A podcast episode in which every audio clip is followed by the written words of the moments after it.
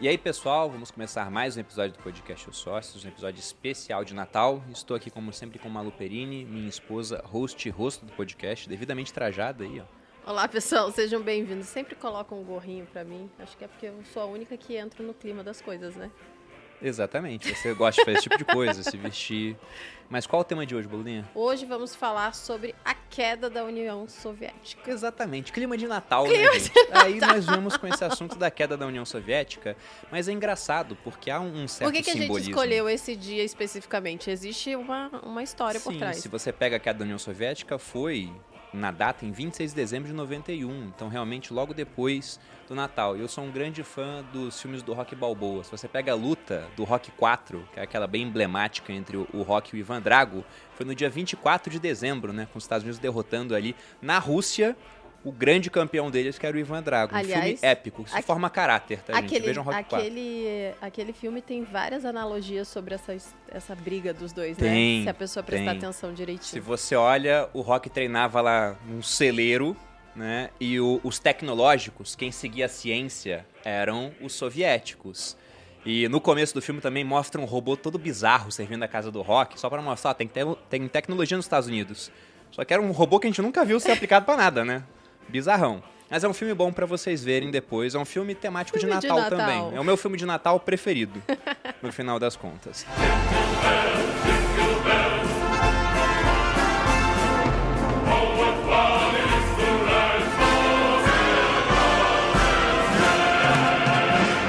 E antes de apresentar o nosso convidado, que está vindo aqui no podcast Sócios pela terceira vez, e terceira vez vocês sabem, é pagamento de boleto, eu vou mostrar aqui também, falar um pouco sobre uma imersão que nós temos aqui no Grupo Primo, que ela é tocada pelo Thiago Nigro e pelo Carlos Bush.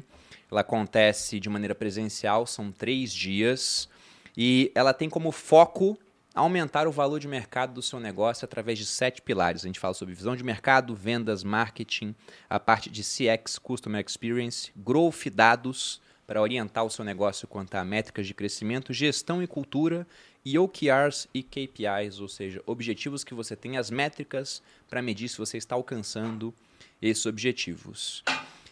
Esse material ele é todo distribuído em três dias, presencialmente, mas além disso você também tem mais dois materiais exclusivos, o Black Book do Equity que é esse treinamento, e um planner de execução de 10 semanas.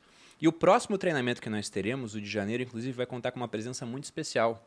Malu Perini estará lá, como Tá. aluna. Tava esperando ele me vender. E é vale dizer que eu estarei como aluna. E- mas vocês podem dizer oi, né? Tirar, mas eu vou estar concentrada lá como aluna. Exatamente. Para quem quiser fazer parte disso, é restrito. O nosso alvo são empreendedores têm uma equipe de pelo menos 10 pessoas, já faturam de milhão para cima. Vai ter um QR Code aparecendo aqui na tela para que você possa entrar na lista de aplicação e nossa equipe entrará em contato com vocês.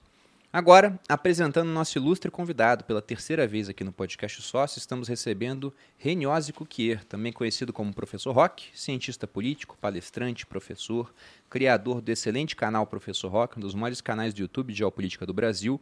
Já trabalhou no Conselho de Segurança da ONU, é deputado estadual por São Paulo e autor do livro Inteligência do Carisma. Rock, seja bem-vindo novamente ao podcast Sócios. Prazer estar aqui, Bruno Malu, novamente, só não quero pagar boleto. Se já aceitou vir, né? Já era, Só já sai tá daqui quando pagar o boleto. Olha o tamanho do Edu ali, né? Rock. né? Ele, é, ele é grande desse Nem tamanho, é pra sabia isso, né? regra. Mas, Rock, né, a gente quer começar a falar pegando o passado, indo depois para o presente, né, o que restou da União Soviética. Inclusive, agora a gente tem essa temática de dois países que fizeram parte dessas repúblicas soviéticas em guerra. E, no final, falar um pouco sobre tendências para o futuro. Mas, para falar um pouco de passado, aproveitando o conhecimento que você tem nessa área, já vi vários vídeos seus, eu queria falar um pouco sobre a formação dessa região, principalmente o Estado russo. Quer falar um pouco para a gente sobre isso? Vamos lá.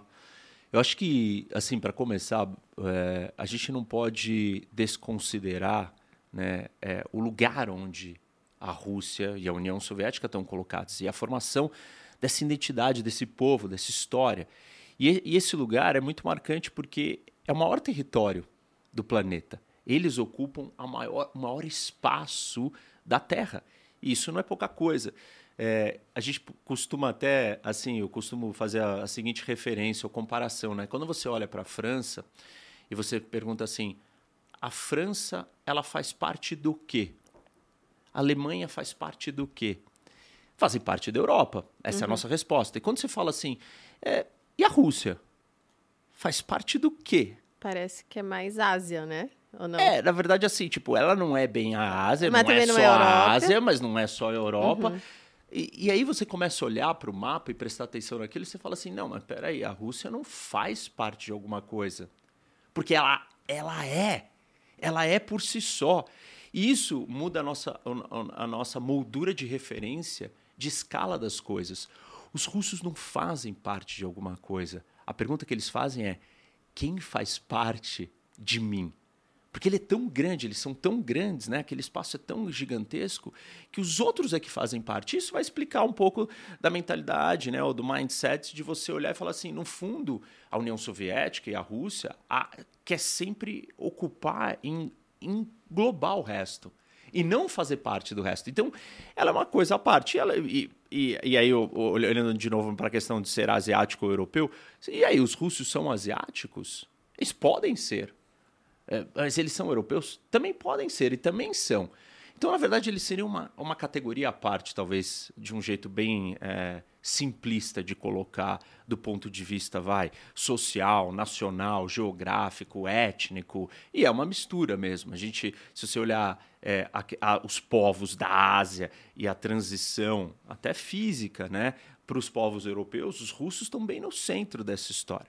Então, esse território começa nesse lugar, mas esse lugar ele tem algumas características muito específicas. E a primeira delas é que é, ele está localizado numa área muito plana é, e muito isolada do resto do mundo, que é o centro do coração dessa combinação de Ásia com Europa, que é a Eurásia. E, e esse lugar plano, que são os estepes da Eurásia, sempre foi um lugar muito vulnerável aonde os russos sofreram. E quando ele nasceu, quando você dá a entrada, né, quando eles começam a formar o seu primeiro estado ali, que era o Principado de Moscovis, que é ali onde está Moscou, eles se sentiam muito ameaçados e eles não tinham barreiras e defesas naturais para se proteger do resto. E aí, basicamente, eles tinham que lidar com duas grandes rotas de invasão. Uma que vinha da Ásia, que eram aonde vinham os uh, cavaleiros nômades, e aí os mongóis vieram dali, e essa rota era um problema da Ásia Central. E a segunda vinha da planície do norte da Europa. E aí vieram desde os cavaleiros teutônicos até a máquina de guerra nazista, passando por Napoleão e todo mundo que cruzou por esse corredor no norte da Europa que atravessa, que vai desde a França, correndo até chegar dentro de Moscou. E óbvio que né, nessa situação não tinha como eles sobreviverem, esse pequeno principado. E eles começaram a entender que eles precisavam, então, expandir para evitarem de serem dominados. É, e aí eles começam um processo de expansão para bloquear essas rotas de invasão. E a primeira fase desse processo de expansão é lidar com a rota da Ásia, que é a primeira rota de invasão, onde eles sofreram muito com as invasões dos mongóis. Aliás, a gente pode até dizer que o surgimento real da identidade ou da nação russa começa quando o Principado de Moscou, que tinha dado ou vindo do mesmo lugar que veio os russos da Ucrânia, que eram fruto de um povos vikings que saíram e foram parar ali onde era Kiev e eram os Kievanderas, ou os russos de Kiev, que eram os antecessores dos russos que a gente conhece. Por isso essa relação da Rússia com é, a Ucrânia e esse problema atual, que uhum. para o Putin e para os russos né, não tem identidade ucraniana separada da Rússia, porque eles olham e falam assim, não, mas espera aí, a gente não era, não era Rus, vocês eram os Rãs de Kiev, eram, nós éramos os Rãs de Moscovis. Então, é, essa, é, esse problema já tinha. E quando os mongóis estão ali dominando, é, na verdade, o que era esse espaço é, da Rússia, os que se sobressaem e que resolvem lutar e conseguem vencer os mongóis não são os russos de Kiev, mas são, é o, são os russos de Moscou. E aí, então, eles começam a consolidar esse problema, mas aquilo, aquela, aquela expansão que fechou a primeira rota de invasão não está resolvida. E aí eles precisam partir para o segundo lado. E aí, então, você tem várias fases do crescimento desse império russo que está em formação, de expansão, e agora para o lado da Europa. E aí, é, a última fase, assim, a gente pode falar que era quando Pedro o Grande é, chegou e até fundar São Petersburgo. E nessa fase você já está tendo acesso ao Báltico, você já cooptou uma parte inteira da Ucrânia, você está ancorado nos Cauca, no Cáucaso, que são aqueles países, né, Azerbaijão, Armênia, é, mais ao sul, que ligam com o Oriente Médio. Ali tem uma cadeia de montanhas que dá uma o que a gente chama de ancoragem, uma proteção natural. Uhum. E aí, nesse momento, então, a Rússia está imensa, está muito grande. E ela está segura. Só que ela, nesse processo, ela incorporou um monte de outros povos que não são os russos. E aí ela transferiu, de uma certa maneira, o problema que vinha de fora para problema para virar um problema interno. E ela tem que gerenciar esse pessoal. E óbvio que isso não vai ser fácil, e ela precisa de um aparato, de um Estado forte.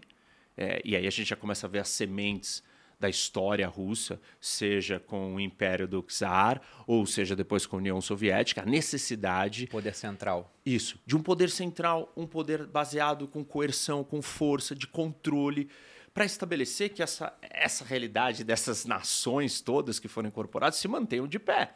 Porque não tem como você ter um território desse tamanho, é, no seu ápice do tamanho da União Soviética, que não vai ter outros povos lá dentro. Esses povos foram dominados, conquistados, etc. Tem uma outra coisa interessante que eu acho que vale deixar aqui. É, esse movimento de defesa, né? porque é um movimento de defesa, em grande medida. Ele nasce como uma, uma intenção de se defender e estar seguro. É, os russos inventam o conceito é, de buffer, ou estado tampão. Como é que você, Todo estado tem uma parte que é o seu core, né? Que é o lugar mais, mais importante. Assim, qual que é o lugar mais importante do Brasil? Ah, a capital, Brasília, é, é o lugar mais importante do ponto de vista político, mas e do ponto de vista econômico? Não é Brasília. Então aí nós temos São Paulo, nós temos Rio, nós temos Sudeste aqui. É, e para você proteger essas áreas, você precisa ter espaço para seus inimigos não chegarem. Então, quando eles incorporam esses territórios, eles criam esse, esse vácuo entre as áreas mais importantes, o centro, o core do país, e os lugares mais vulneráveis. Com a seguinte lógica, eu estou disposto a trocar ou entregar esse território inútil para que eu proteja o meu. Para o cara não chegar na minha fronteira, já me invadir, vem direto marchando ou cavalgando até Moscou. A gente chamava isso no exército de trocar espaço por tempo. Isso. É, que, que a gente tem um conceito também né, na geopolítica ou na geoestratégia que é o que a gente chama de profundidade territorial, onde os russos têm isso em abundância extrema. Então, a história das guerras russas é uma, é uma história de usar essa profundidade, que é recua, recua, recua, porque ele tem espaço para recuar. E com esse recuo, quando o inimigo vai avançando, avançando, avançando, ele vai chegar numa hora que ele está super estendido, com uma linha de suprimento imensa, com muita vulnerabilidade para manter essa logística. Está é, tá dentro do, do, território inimigo, onde é mais fácil você ter contra-ataques, você romper essa, toda essa, é, essa logística, você vai sabotando, você vai criando um monte de problemas. É, e com isso, chega uma hora que o inimigo está exausto, sem munição, é, sem alimento, dentro do campo inimigo, totalmente suscetível a ser sabotado. No inverno rigorosíssimo. Também, aí vem o clima, né, essa questão toda. E aí ele tem que. Aí os russos vêm recuando. Por exemplo, Israel está numa situação oposta a essa. Não tem profundidade territorial nenhuma. Isso explica o comportamento psicológico estratégico de Israel, que é um comportamento sempre de ação preventiva. Não dá tempo. Se você me atacar aqui, eu caio no mar. Uhum. Então, eu tenho, que, eu tenho que ver qualquer movimento seu de ataque, eu vou ter que me antecipar. E óbvio que isso causa problemas para a política externa de Israel, para a defesa de Israel. Às vezes contra-ataca ou ataca rapidamente quando não é necessário, mas eu não posso correr esse risco. Se se mexeu aí, então eu te ataco. Tem, tem esses efeitos colaterais nocivos. É, e os russos também, né? Porque, enfim, quando ele, mesmo usando dessa vantagem, dessa profundidade territorial, eles acabam sendo destruídos. E isso aconteceu na Segunda Guerra Mundial, quando os nazistas invadem e vão destruindo a Rússia até chegar no ponto de exaustão, causaram muita destruição. E aí, então, ele está nesse problema. É, essa história inicial da fundação é, desse território e desse povo. E daí para frente, óbvio que nós, é, os russos, eles têm ciclos de expansão e encolhimento do território. Uhum. Da mesma maneira.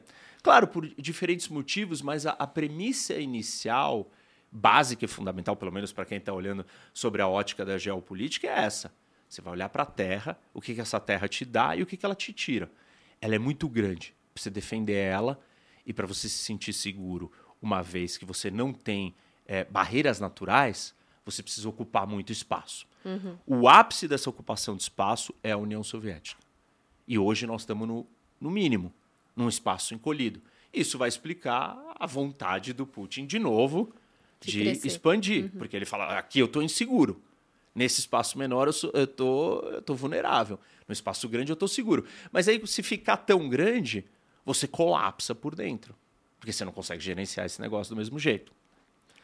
Enfim, não sei se não, satisfiz deu... um pouco da, do Com certeza, da... deu para dar bastante ideia. E, por coincidência, agora eu tô lendo o Memórias do Subsolo, do Dostoiévski, ah, né? Uhum. E aí no prefácio eles explicam um pouco daquela época e no século XIX eles chamavam a Rússia de prisão dos povos, justamente por isso. Um grande poder central, né, na época do Nicolau I, que tem lá o, o, o, seu apelido é o inolvidável, né, o inesquecível, e não por motivos muito bons, era um uhum. cara altamente repressor, e já era, né, um monte de povos lá dentro dessa comunidade, e era curioso até o comportamento da nobreza russa. O Tolstói ele coloca em Guerra e Paz né, que os russos já eram um povo dominado culturalmente antes de ser dominado militarmente na invasão napoleônica. Eles falavam francês. O russo era o idioma do povo. Sim. A nobreza falava um outro idioma, era muito mais próximo da nobreza francesa. Na verdade, o francês era o idioma da nobreza daquela época do que de outros. Mas o Tolstói ele pinta um, um, um pano de fundo muito interessante da invasão, aproveitando o que você disse, né? O que chegou para a gente na história é a estratégia da terra arrasada, dos russos trocando espaço por tempo, estendendo a cadeia logística, e o Napoleão, no final, ele admite que foi derrotado pelo general Inverno, ele não estava pronto para aquele inverno rigoroso da Rússia. O Tolstói até fala que essa estratégia não foi premeditada, os russos foram perdendo e recuando. E aí, depois que recuou e deu certo, eles eliminam o, os resquícios que falavam: olha, não era para fazer isso, só sobra preservado que falava: é para fazer isso. Só o que deu certo. Então pareceu que foi estratégia uhum. desde o início. E eu ganhei um livro de um programador nosso aqui que eu não li ainda, mas o título é Os Botões de Napoleão. Que ele explica, em parte, como substâncias químicas que você às vezes né, olha e fala, isso aqui não tem nenhuma importância, podem ser decisivas em certas ocasiões. E ele coloca que os botões das fardas dos franceses naquela época eram feitos de estanho. E o estanho é um metal, né? em estado sólido, nessa temperatura que nós temos agora, mas em temperaturas muito frias ele fica quebradiço. Então ele falou que com o o avanço da ocupação francesa numa parte do território russo foi ficando cada vez mais frio, o inverno foi chegando, daqui a pouco os botões eles se esfarelavam e os franceses tiveram que enfrentar o inverno russo de casaco aberto ainda. Mostrando como era difícil, né? E acabou que eles perderam no final. E eu queria saber uma curiosidade sobre essa questão desse povo, né? Desse, é aglomerado de povos diferentes, de como eles pensam. Porque se você pega os chineses, eles têm essa ideia de que não, a China está voltando só para o que ela devia ser desde sempre, né? A potência, porque foi uma potência durante bastante tempo. Se a gente pega os americanos, eles têm lá o Destino Manifesto, né? onde falavam, não, a gente vai ser grande e é isso aí. A gente foi abençoado em uma série de quesitos para exercer a liderança mundial. Os russos também se veem nesse papel central de que, olha, a gente tem que ser protagonista no mundo. Eles têm esse destino manifesto deles? Olha, tem, e, mas foi expressado de diferentes maneiras em diferentes momentos da história. Por exemplo, na União Soviética, os russos acreditavam que eles carregavam é, o símbolo e a luta contra a injustiça, contra a exploração, contra o capitalismo. E eles eram a primeira nação, ou seriam a grande nação, que iria libertar todas as outras nações hum. é, da exploração do capitalismo. Então, naquele momento, é, tudo, o mundo ia se transformar graças a eles. Uhum.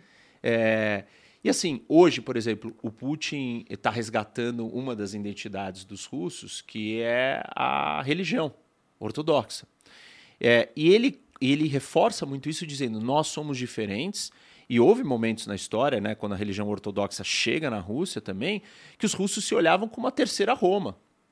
É, Roma, Constantinopla e a Moscou, porque era a continuidade disso. Então, é, esse elemento existe. Eu acho que grandes nações que passaram por muitas guerras ou que têm.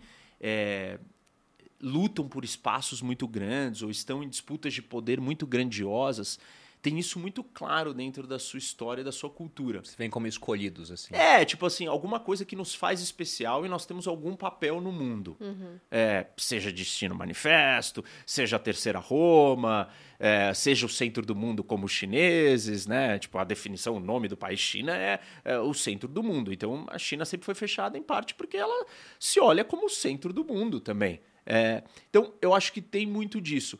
Claro que é, os russos convivem com muitos outros povos. E isso também exalta e reforça essa, essa identidade de ser especial ou ser maior.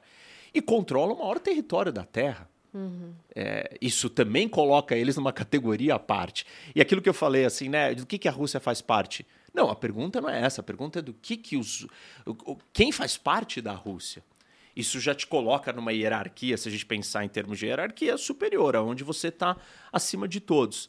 É, assim, não estou nem falando isso do ponto de vista de julgamento, porque todas essas outras nações também têm isso e também tiveram. Mas é, é um elemento marcante que ajudou a definir a identidade dos russos em diferentes momentos, mas sempre em busca de encontrar isso.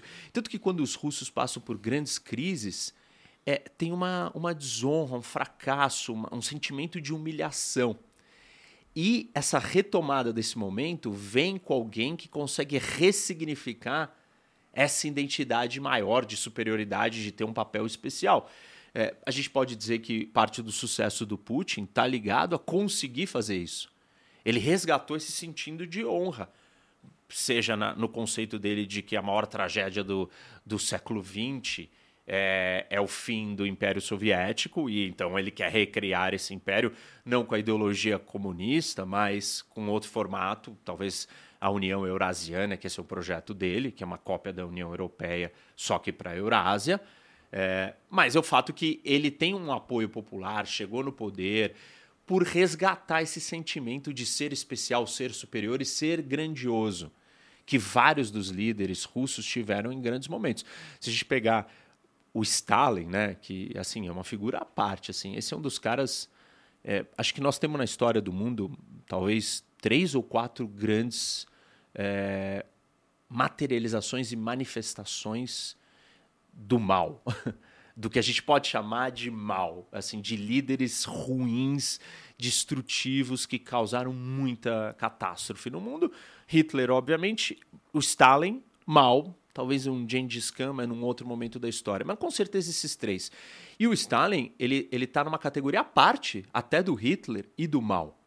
E, e quando você olha para a história, assim, tá bom, como é que o Stalin conseguiu fazer todas essas atrocidades e, assim, os russos aceitarem? Ele é bem visto até hoje. Isso, em grande medida, é por, esse senti é por ele resgatar esse sentimento de nós seremos uma nação moderna, grande, poderosa, e ocuparemos de volta o nosso lugar no mundo. E porque isso era parte do que ele vendia.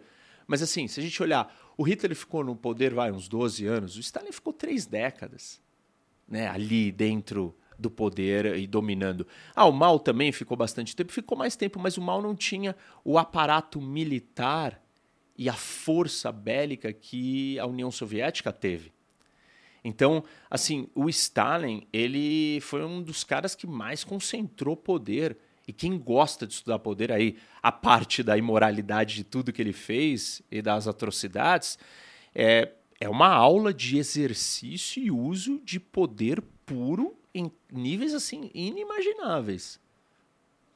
Então, é, assim, é, mas isso, tudo isso está dentro dessa ideia é, que a gente está falando de resgatar essa identidade é, dos russos.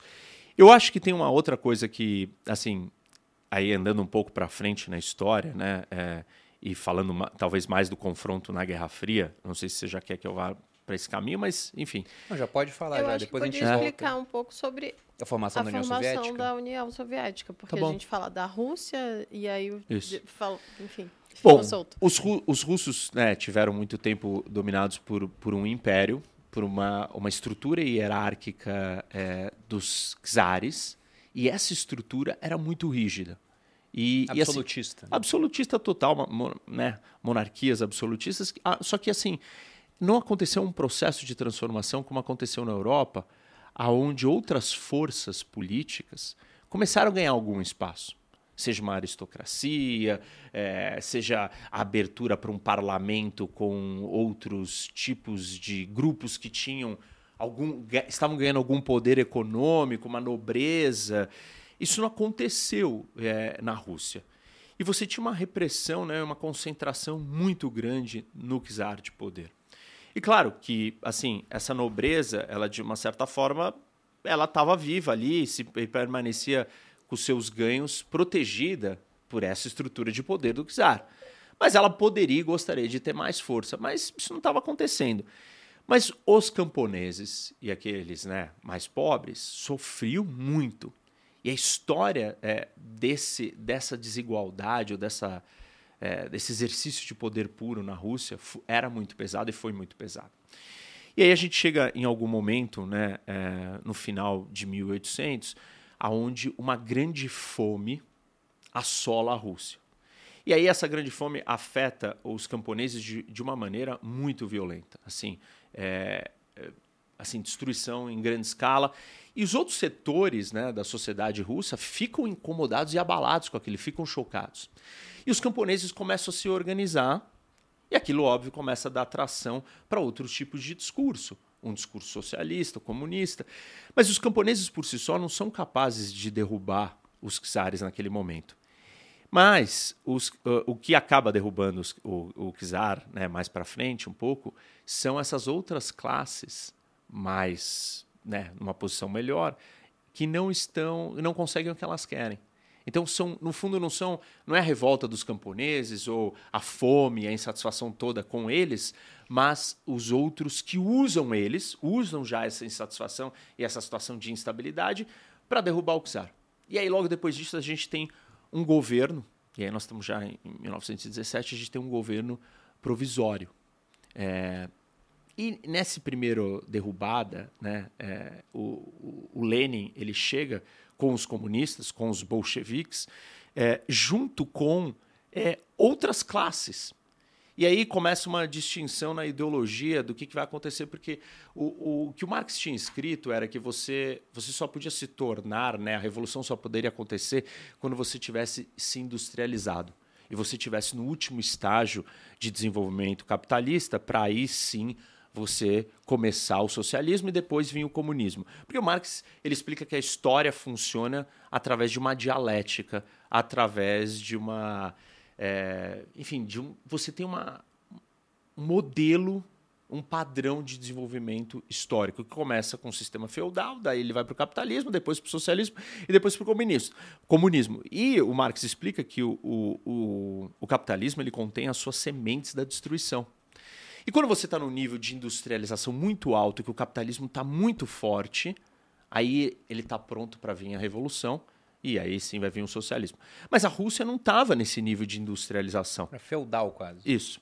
Então ela estava atrasada. E aí, assim, tipo, como é que a gente vai fazer uma revolução agora? Então o Lenin olha e fala assim: não, a gente aceita que seja uma revolução temporária para depois vir uma segunda revolução. E essa segunda revolução, aí sim nós já vamos estar desenvolvido. Mas nesse momento a gente vai ter que é, tolerar é, os burgueses, a burguesia, numa espécie de compartilhamento de poder, numa espécie de democracia, com algum parlamento, alguma coisa desse tipo. E esse primeiro governo provisório ele tá, traz um pouco dessas sementes.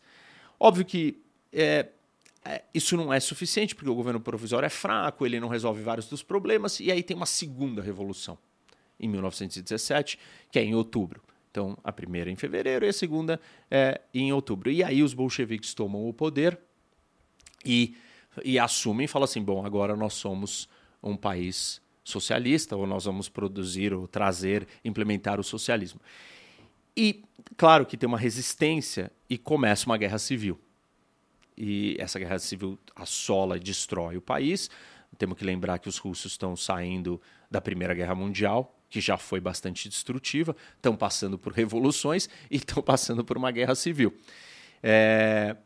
Quando tudo isso termina, aí começa tecnicamente né, a União, a União Soviética. Soviética. Então é nesse momento e nesse contexto, enfim, tem um monte de outras coisas acontecendo economicamente problemáticas e tem um projeto ideológico de condução é, da União Soviética para um lugar, que é para o comunismo. E como é que isso vai acontecer se eles estão num, ainda num estágio de desenvolvimento feudal? Uhum.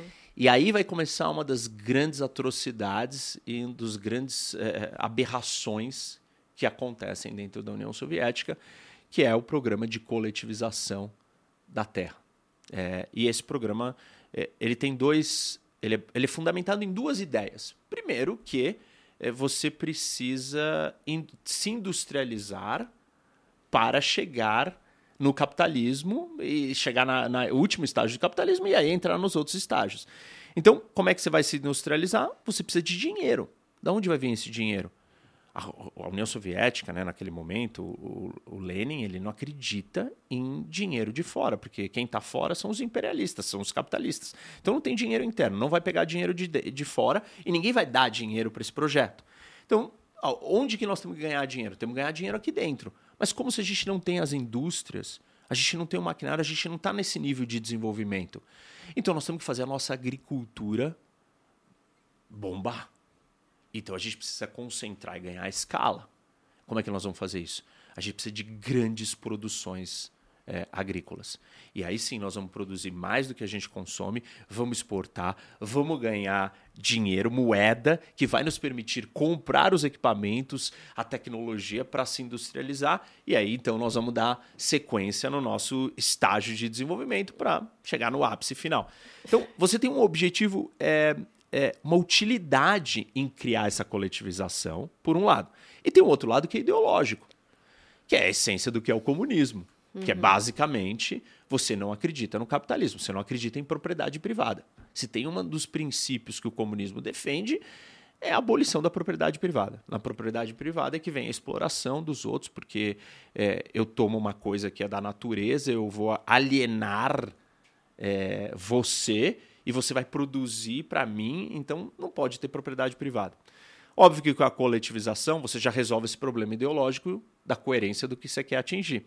Então, esses dois, essas duas ideias levam a esse processo de coletivização. E isso é uma das maiores catástrofes que acontece na União Soviética, por diversas razões, do ponto de vista econômico, você tem uma grande fome que assola o país, você vai ter é, o genocídio na Ucrânia, é, o Holodomor, que é esse processo de coletivização é, e tentar controlar para onde o alimento vai ser distribuído, dá tudo errado. Eles tinham implementado antes um projeto de coletivização voluntário. Só que só 1% das pessoas tinha aderido, óbvio. É, não deu certo. Quer abrir mão da sua terra pra gente? É, não. É, e o mais irônico, eh, sabe o que, que é, gente? Que assim parte da legitimidade do sucesso inicial da Revolução Russa veio em satisfazer uma frustração é, e uma marginalização dos camponeses. Por quê? Porque eles eram servos. Né? Eles estavam num sistema feudal de servitude, de servidão total aos donos da terra. E, e, e, eles conquistam e ganham o apoio deles porque eles promo promovem paz, terra e pão. E eles aceitam um sistema capitalismo de comércio com terra e eliminação de dívidas para os camponeses, para o campo. Nas cidades, na parte urbana, a revolução ela já traz de cara uma nacionalização, expropriação, controle do Estado das, do que tem de indústria e do resto todo. Mas você tem dois sistemas dentro de um país totalmente incompatível com a ideologia comunista. Que é você tem um quase é, é, comunismo já nas cidades, mas você tem um semicapitalismo funcionando ainda. E, e aí, quando eles começam a coletivização, tem muita resistência. E tem, é, assim, aí começa todos os, os grandes problemas, né? Enfim, de fracasso econômico, de perseguição, de morte, de trabalho escravo. É, assim, a gente tem números que um terço de todo o ouro do que era produzido é, na Rússia vinha de trabalho escravo. Trabalho escravo da onde? Aí dos, dos gulags, que essa é uma outra história, que são os campos de concentração criados é, e campos de trabalho forçado. É, você ter uma ideia, assim, 18 milhões, mais ou menos é uma estimativa, de pessoas russos passaram em algum momento por um gulag. Você tinha mais de 500 campos espalhados, assim, uma coisa monstruosa, uma estrutura monstruosa de encarceramento, perseguição e trabalho escravo. E, e esse trabalho escravo, é, ele tinha um, um papel fundamental na aceleração do desenvolvimento e da industrialização russa, que era aí já um projeto do Stalin. O Stalin leva isso numa potência que ninguém teve coragem de fazer. Ninguém teve coragem de coletivizar do jeito que ele fez é, com a agricultura. E ninguém teve coragem de criar essa estrutura de perseguição dos gulags, como ele também fez. E isso, assim, é, é marcante. É, e aí você tem associado coletivização, gulag, e é, você tem o que a gente chama de era do terror, ou terror vermelho, que é uma perseguição, assim, a todo mundo, e não pelo que você fez, mas por quem, porque você acredita ou por quem você é. E aí quem você é são categorias aleatórias. Você é um inimigo do Estado. É, o Bruno é meu aliado número um, cara, meu sócio. A gente faz tudo junto. No, de repente, um dia eu viro e falo assim: você é um inimigo do Estado. E o Stalin, assim, a obsessão dele, a loucura de fazer isso, chega a níveis eh, todos os aliados dele. É, ele mata é, por volta de um milhão de pessoas. Assim, matou muito mais gente no total, mas mata um milhão de pessoas nessas perseguições internas. E não é que ele está matando capitalistas, é, burgueses, donos de terra. Esses ele já tinha escravizado, já tinha matado, já tinha jogado nos campos. Ele começa a matar comunistas, caras que tiveram ao lado dele fundando o negócio. Trotsky, por exemplo. Trotsky é uma das grandes obsessões é, do Stalin, de perder o lugar para ele, perseguir tudo que ele pode, exilar, tirar, enfim. Mas é, ele faz isso com outros que não não representa uma ameaça para ele, porque o Trotsky competia pelo poder com ele, era um cara mais carismático, mais, é, mais conhecido, com mais chances de assumir o, poder e o lugar dele. Agora, é, pessoas que estavam abaixo dele, que não queriam desafiar a autoridade dele, que eram fiéis. Ele persegue esses caras, mata, é, mata a esposa, pega a família, ele faz assim todo tipo de loucura em níveis jamais vistos. Óbvio que é, essa, essa sociedade, né, até esse momento, a União Soviética vai indo até a morte do Stalin, ali nos anos 50. E aí muda. A União Soviética entra num outro período, mais ameno. E alguns líderes começam a aparecer e falar: meu, o que esse cara fez foi muito absurdo. Foi muito longe. Só que isso só depois que ele morreu, porque isso. antes ninguém tinha ninguém essa coragem. Tinha coragem. Não, não tinha como fazer isso. E esse era o nível de loucura.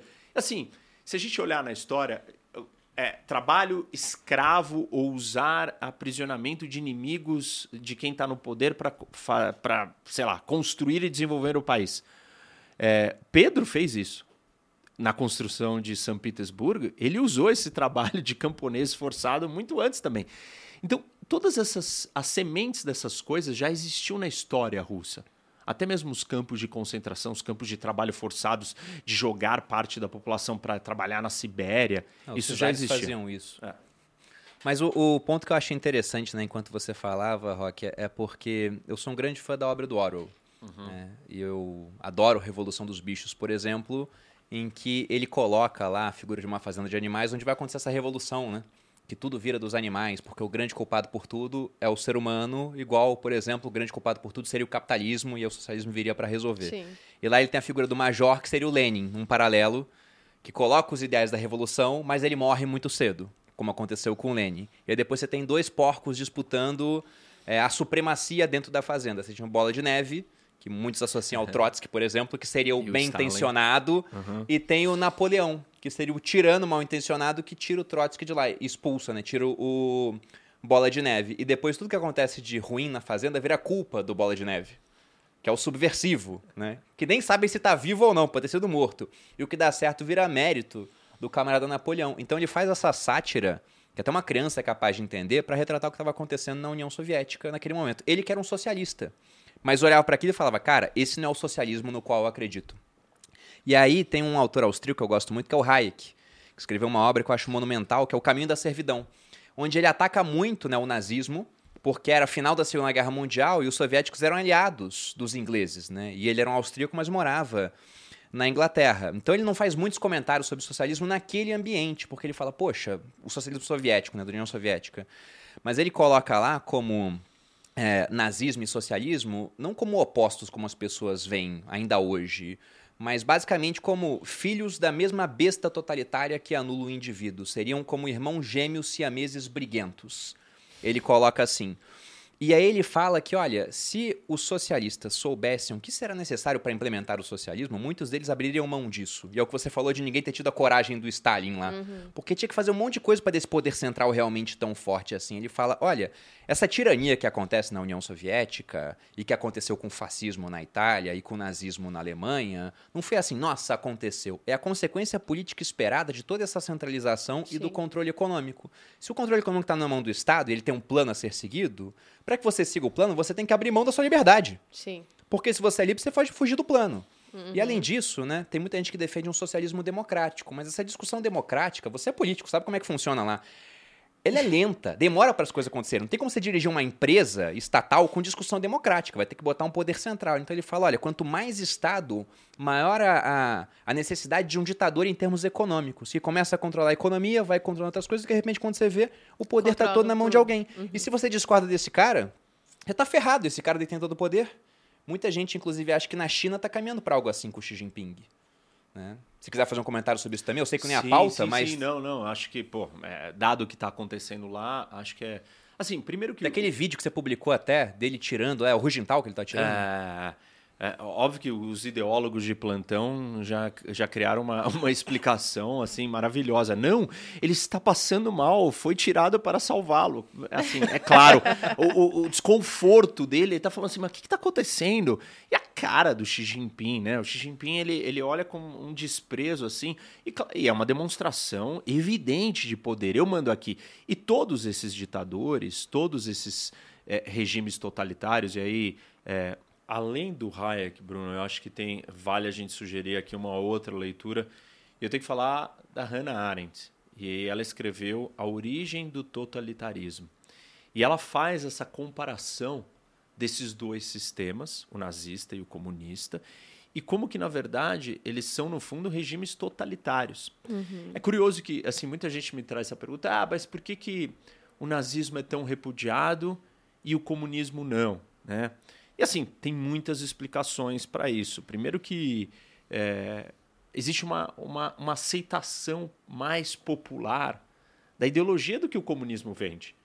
Apesar das atrocidades, o comunismo é baseado numa ideia de igualdade, de justiça social. E o nazismo é simplesmente numa supremacia de uma raça sobre a outra. Então, são coisas que difícil você ter um apelo se não é aquele contexto histórico e tal, daquela situação da Alemanha, versus ter um apelo universal para isso. E o comunismo não. O comunismo trata de uma questão que é fundamental, é, talvez um dos grandes dilemas da humanidade. Né? O comunismo ele quer abolir hierarquias para criar uma igualdade máxima. É, óbvio que isso é problemático, a gente pode até falar disso depois, mas é, é, hierarquias acabam criando problemas. É, porque elas começam a se tornar é, muito rígidas, se torna uma fonte de aproveitamento de corruptos que sentam naquele lugar lá uhum. em cima e exploram todos, todo o resto de quem está embaixo da hierarquia. Então, é um problema real. Então, a ideologia comunista fala de um problema que ele é real para a humanidade a ser tratado. Claro que a prescrição ou o que eles oferecem como solução não é uma solução, porque extinguir hierarquias nunca vai existir. E não existe isso do ponto de vista biológico, não existe do ponto de vista social, não existe nem do ponto de vista moral e de valores. Porque se eu e você não tivermos é, a noção de hierarquia, como é que você vai elencar em qual momento o que, que é mais importante? Justiça ou liberdade? Igualdade ou, eh, sei lá, justiça? Imagina que você comete um crime e aí. É, bom, você precisa pagar a justiça, mas aí vai acabar com a liberdade tem uma hierarquia ali que foi escolhida do que, que deve ser privilegiado. E, e, sem hierarquia a gente não consegue nem ter moralidade. E a gente não vai ter ética também. Porque moralidade e ética implicam em escolhas é, hierárquicas de situações que são é, necessários que você valorize mais algum valor acima do outro. Se estão todos coexistindo igualmente, você não vai ter nada. Enfim, então, claro, é utópico você tem, assim, na história, né, o Heidegger, um grande filósofo que apoiou ou defendeu o regime é, nazista, e ele foi altamente rechaçado. Agora você olha um Sartre, é, que abraçou fe, ferrenhamente é, o, o, Stalin e o regime, um regime soviético, ele já não é visto, ele é um cara simpático, legal. Você tem muitos filmes sobre o que aconteceu é, no, na, no nazismo.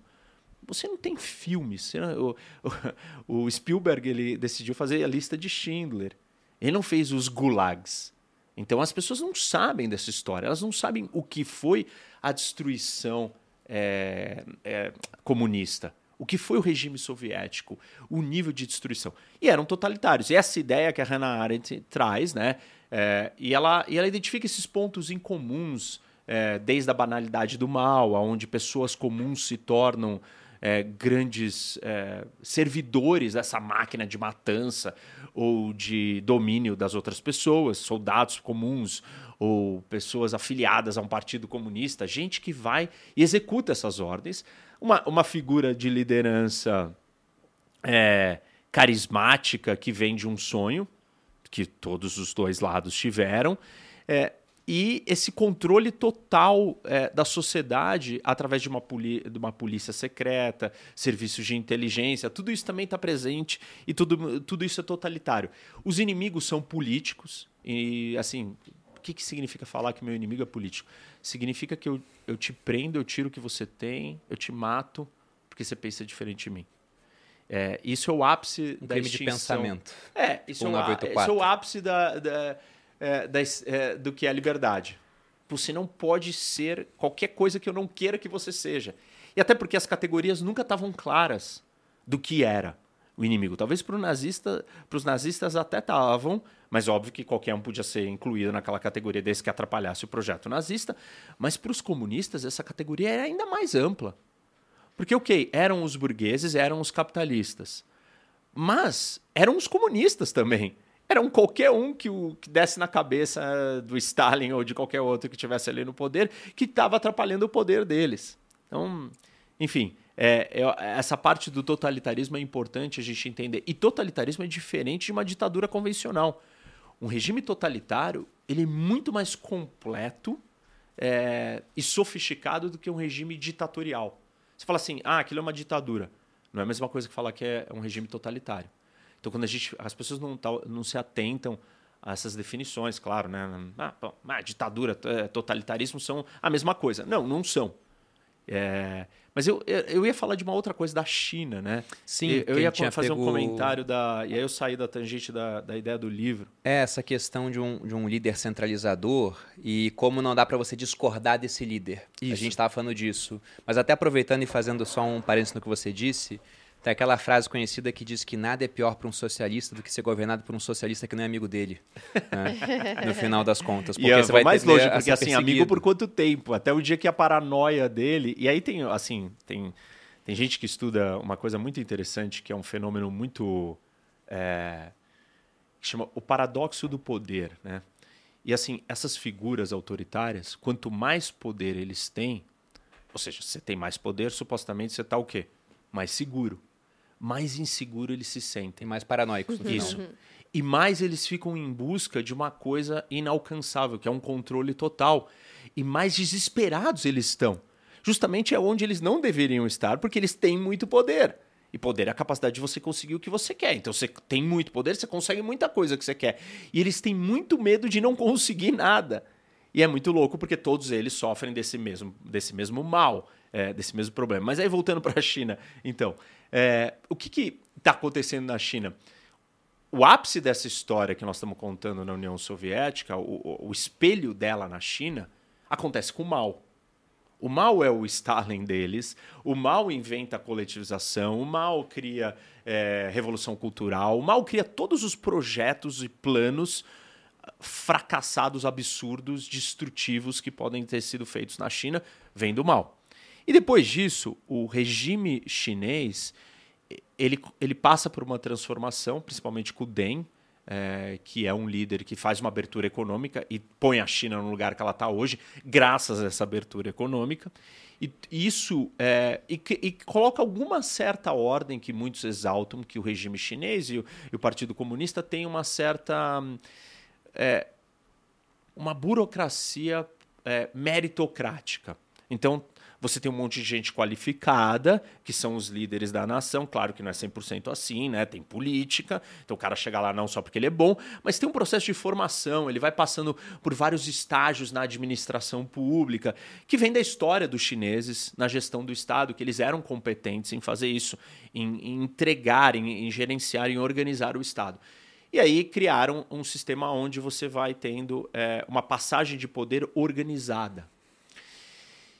E o Xi Jinping chega no poder e ele quebrou com isso. Hum. É, e ele vira e fala assim: não, agora eu vou ficar no poder. E agora ele acabou de assumir o seu terceiro mandato, o que quebra essa regra, quebra essa, esse padrão de transição meritocrática, formação de um líder, é um grupo de ex-líderes. Ele está mudando tudo isso que a gente acabou de descrever da retirada do Politburo, né, do, ex-presidente, do ex-líder. É isso. É ele acabar com as forças dessa organização toda que supostamente trazia algum equilíbrio. O que mais que o Xi Jinping traz que é perigoso e problemático? Ele traz de volta, ou ele quer resgatar, a ideologia marxista. O Xi Jinping acredita piamente. Tem um artigo muito bom é, de um diplomata australiano é, na capa da Foreign Affairs última, que ele descreve a, o que pensa o Xi Jinping. Ele fala assim: as pessoas não estão prestando atenção, elas não querem olhar os discursos do Xi Jinping. E a maioria dos discursos que ele faz é falando de ideologia pura marxista, coisa antiga, que você fala assim: não, mas isso daí não tem sentido. Mas e ninguém está entendendo ou prestando atenção, falando: não, mas isso não pode ser real. Mas é real, ele realmente acredita nessas coisas. Então ele quer trazer de volta um sistema marxista e com isso, hoje a gente está assistindo na China, por exemplo, uma manifestação disso que a gente tinha muito na União Soviética, que é um dos problemas do regime soviético, é, que é a criação de burocracias burras. É, então, em 1958, é, o, o, o, Mao virou e falou assim: é, nós temos grandes pragas no, no, no, na China. As quatro pragas. Isso, as quatro pragas. E uma das, uma das, uma das pragas era a existência de pardais. Uhum. E aí ele fala assim: é, nós vamos ter que implementar uma política de pardal zero. Vamos exterminar todos os pardais, são 2 bilhões de pardais é, exterminados em, sei lá, num período de seis meses. E óbvio que isso causa um desequilíbrio ecológico. E, e aí sim, o que ele dizia que era a causa é, do problema agrícola, que eram os pardais comendo as plantações, ela toma uma proporção muito maior, porque com o desequilíbrio você tem outros insetos que os pardais. O pardal comeu gafanhoto, por exemplo, ah, e agora isso. não come mais. Não come, acabou. E aí, então, é, você tem uma grande destruição, que é a grande fome, e que esse é um dos maiores é, episódios feitos pelo homem mais destrutivos da história, causado por uma, uma política burra. Por que, que eu estou falando dessa política? Uma decisão política monocrática, colocamos assim. Isso, monocrática, não científica, baseada e fundamentada, e só funciona dentro de uma, estru de uma estrutura rígida, é, burra, é, puramente política para satisfazer a vontade é, de uma ideia de um cara que está sentado lá nessa cadeira que não pode ser contestado. É, enfim, nada acontece com ele. O que, que isso tem a ver é, com o Xi Jinping hoje? A política de Covid zero. Eu pensei no mesmo paralelo, sabia? Porque, novamente citando o Hayek aqui, tem um, um, livrinho, que na verdade foi o discurso dele quando ele ganhou o Nobel, que ficou conhecido como A Pretensão do Conhecimento onde ele defende a ideia de que, por mais brilhante que uma cabeça possa ser, como o mundo é muito complexo e está ficando cada vez mais complexo, essa cabeça não detém todas as respostas, ou hum. poucas cabeças detêm, porque o conhecimento está disperso pela sociedade. E nesses regimes, o que acaba acontecendo é uma concentração de poder muito grande na mão de poucas pessoas. Sim. Eles adotam uma política, por exemplo, como Covid-0. Ela não dá certo, mas ele não quer voltar atrás, porque se reconhecer um erro. E continuam avançando nessa política que na verdade não deveria nem ter acontecido. Porque se ele abrir mão dela, ele vai falar: olha, eu estava errado. Isso. Então é muito complicado. A do Pardal, por exemplo, foi isso. Decidiu, está decidido, vai fazer, e no final as consequências negativas são gigantes e ninguém poderia prever, ou poucas pessoas poderiam prever de antemão o que poderia acontecer. Nossa, qual é o mal que vai acontecer não, mas, se eu matar pardais? A, a, do, a, do, Pardal teve gente, teve, é, teve biólogos ali, teve pessoas que falaram para ele: não, isso não pode fazer isso. Mas óbvio que ele não deu ouvidos. É, e a mesma. A, a, não é só o voltar, at voltar atrás, é, é, assim muito importante, mas tem outras coisas por trás que são paradoxais e contraditórias. Por exemplo, a ideia do Pardal era resolver a fome. E o Pardal criou a grande fome. Né? É, você estava lidando com a praga e a praga estava atrapalhando a produção de alimentos da China. Ao contrário, o que ele fez foi destruir por completo. A política do Covid-0 também faz isso. Por quê? A China não aceitou vacinação com as vacinas é, mRNA, que são as vacinas do Ocidente, que são melhores, que elas têm um prazo de duração dos anticorpos mais longo. Então, eles só usam a vacina chinesa. Não quiseram vacinar os mais idosos. E impediram que as pessoas se contaminassem com o Covid. No começo, isso deu para a China uma vantagem. Qual vantagem? Uma vantagem dela simplesmente, é, enquanto estava todo mundo fazendo lockdown aqui, entrando em desespero, né, as pessoas se contaminando, o sistema de saúde sobrecarregado, isso não estava acontecendo na China. Porque a, a disseminação do vírus não estava se alastrando. Então você abriu e você fechou rapidamente, porque você conteve, você foi muito ágil, obviamente porque você tinha o poder de trancar todo mundo, né? E todo mundo obedecer. Trancar literalmente, é. né? Colocando tranca na porta isso. com arame. Que isso depois toma uma proporção muito pior. É, mas faz a China voltar e se recuperar mais forte. E aí vem uma exaltação em cima de uma política de falar assim: tá vendo como o nosso modelo chinês ele é muito superior ao modelo ocidental democrático, os caras estão lá discutindo, se matando, brigando. A gente já voltou e já está crescendo economicamente. O ponto é que foi todo mundo aprendendo com a pandemia. Primeiro veio pesquisa, veio ciência, descobrimos vacina. Aí aquela ideia do lockdown inicial já não faz mais sentido na realidade de hoje. Por quê? Porque você criou anticorpos, muita gente pegou, você teve a imunidade de rebanho. Isso não aconteceu na China. Então, hoje a China tem uma situação que é o inverso. Ela tem um potencial de explodir com o Covid e simplesmente ser o pior lugar do mundo em níveis jamais vistos. E ah, o sistema de saúde não vai estar preparado, porque durante todo esse tempo que aqui todo mundo ficou discutindo, ah, constrói hospital de campanha, compra respirador. A China não fez isso, porque ela nunca chegou nesse estágio de contaminação. As pessoas nunca tiveram que ser tratadas nesses volumes. E agora ela, ela não tem imunidade de rebanho, eles são muito mais vulneráveis. E não tem a vacinação, e não tem a vacina do outro lugar. Então, a política de Covid zero pode se tornar uma política igual ao Pardal zero, que vai levar a China assim para um problema de saúde jamais visto, incomparável com todos os outros países que tiveram os piores casos, Brasil, Estados Unidos, é, e, e, e, tudo isso se dá por essa estrutura buro, burocrática, autoritária que não, não aceita questionamento, que vende uma coisa e depois não tem, que, não tem como voltar atrás porque a legitimidade dele não vem porque você me escolheu, porque você ouviu eu falar e votou em mim. A legitimidade vem de eu falar assim: eu sei o que é melhor para você e eu faço só coisas boas. Mas peraí, quando eu fizer coisas catastróficas, uhum. eu perdi legitimidade. Sim. E aí eu vou ser derrubado. Protestos na China estão acontecendo em volumes que a gente nunca imaginou. Então, é, é, assim, o Xi Jinping, ele traz, ele tenta resgatar esse modelo uh, mais atrasado que já deu errado na China e na União Soviética. É, eu vi um comentário, não vou lembrar o nome do jornalista, era um americano falando que. e, e resgatando essa teoria marxista, falando que, olha, para você ter realmente o socialismo, né, um caminho para o comunismo, tem que passar por um estágio de industrialização, que a União Soviética, por exemplo, não teve. Uhum. E o Xi Jinping, teoricamente, acreditaria que não, na China aconteceu, a gente já está industrializado, uhum. agora a gente pode avançar nessas políticas. Mas até aproveitando esse ponto desses ele protestos... ele só esqueceu que o sucesso chinês veio da abertura econômica. Com o dengue. Isso. E assim, tudo que a China conquistou até hoje e o que ela saiu da pobreza foi porque ela adotou práticas mais capitalistas. capitalistas exatamente. E não o inverso. Exatamente. E quanto mais ela seguir no inverso, assim, o resultado é óbvio. Aproveitando até essa questão dessas manifestações na China, mas agora voltando para a União Soviética, né? Porque esses regimes fechados têm uma característica interessante. Tudo parece muito sólido até não ser mais. Os negócios desabam do nada.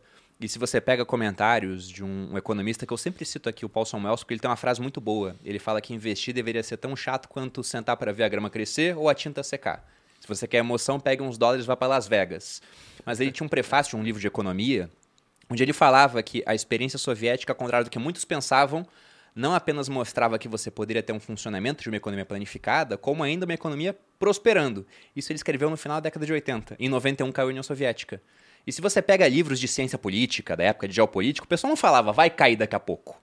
Não. Se você volta no tempo, tem o, o Mises, um economista austríaco, que na década de 20 escreveu: olha, a União Soviética vai dar errado por um problema de alocação de recursos escassos, porque não tem preço. Se você não tem propriedade privada de meio de produção, não tem mercado. Se não tem mercado, não tem preço. O preço é um indicador que mostra: ah, se o preço subiu muito, aquilo está escasso Produz em comparação à demanda, tem que produzir mais. Sem preço, vão alocar mal o capital, vão ficar para trás. E aí o pessoal fala, pô, legal, só que demorou 70 anos para isso acontecer, no final das contas. Então, já dando um, um, pulo aí no tempo, né? Saindo de Stalin, dos outros dirigentes, chegando já no, no Gorbachev. Como é que foi esse final da União Soviética? Então, eu tenho, eu tenho que, assim, eu acho que é importante a gente falar de um período que é o da Guerra Fria, porque ele tem um impacto total no que vai acontecer depois para esse modelo colapsar. E é curioso que tem um diplomata é, americano, que é o Cannon, que ele era o, ele era um, ele estava lá na Rússia, ele entendia e ele escreve um artigo é, na Foreign Affairs é, que que é a fonte da conduta dos soviéticos. E ele explica como é o raciocínio, a psique desse modelo político do Estado soviético. E aí ele prescreve é, uma saída para os americanos, para o mundo lidar e conter. E aí vem a estratégia de contenção, que é a estratégia adotada pelos americanos. E ele vira e fala assim: olha, esse modelo é insustentável. E eles vão acabar sozinhos. Tudo que a gente tem que fazer é contê-los. Eles não podem continuar expandindo. Então, para onde eles forem e onde eles botarem o pé, a gente tem que fazer um contrapeso e estar tá presente e mostrar força. Nós não precisamos entrar em guerra direta com eles. A gente só tem que criar um cerco, isolá-los e para onde eles se movimentarem a gente reagir. E essa acaba se tornando a política externa americana para lidar com a União Soviética durante a Guerra Fria. Existiram três outros pensamentos que foram contra essa ideia. Um deles vinha de um realista, era um pensador americano realista, e o realista fala assim: meu, desculpa, assim, o interesse nacional americano não dá para eu ficar indo para a guerra do Vietnã, gastando dinheiro aqui. É, eu não posso ficar o tempo inteiro cercando esse país gigante. Eu tenho que fazer isso quando o nosso interesse fundamental tiver em jogo. E aí ele fala: não dá para ter essa estratégia. Eu não acho que ela funciona. Eu acho que a gente tem que olhar e se movimentar e ficar mais forte e estar tá preparado para o pior, mas não dá para ser assim. A segunda oposição ou ideia que se opôs veio do Churchill. E aí ele já não estava mais, ele era o líder da oposição, e ele vira e fala assim: olha, os Estados Unidos, eu, eu não tenho nada contra a ideia de conter, de cercá-los, mas a gente tem que é, chegar num acordo agora. Porque os, vocês, americanos, têm uma vantagem muito grande que os soviéticos não têm. Vocês detêm o um monopólio nuclear.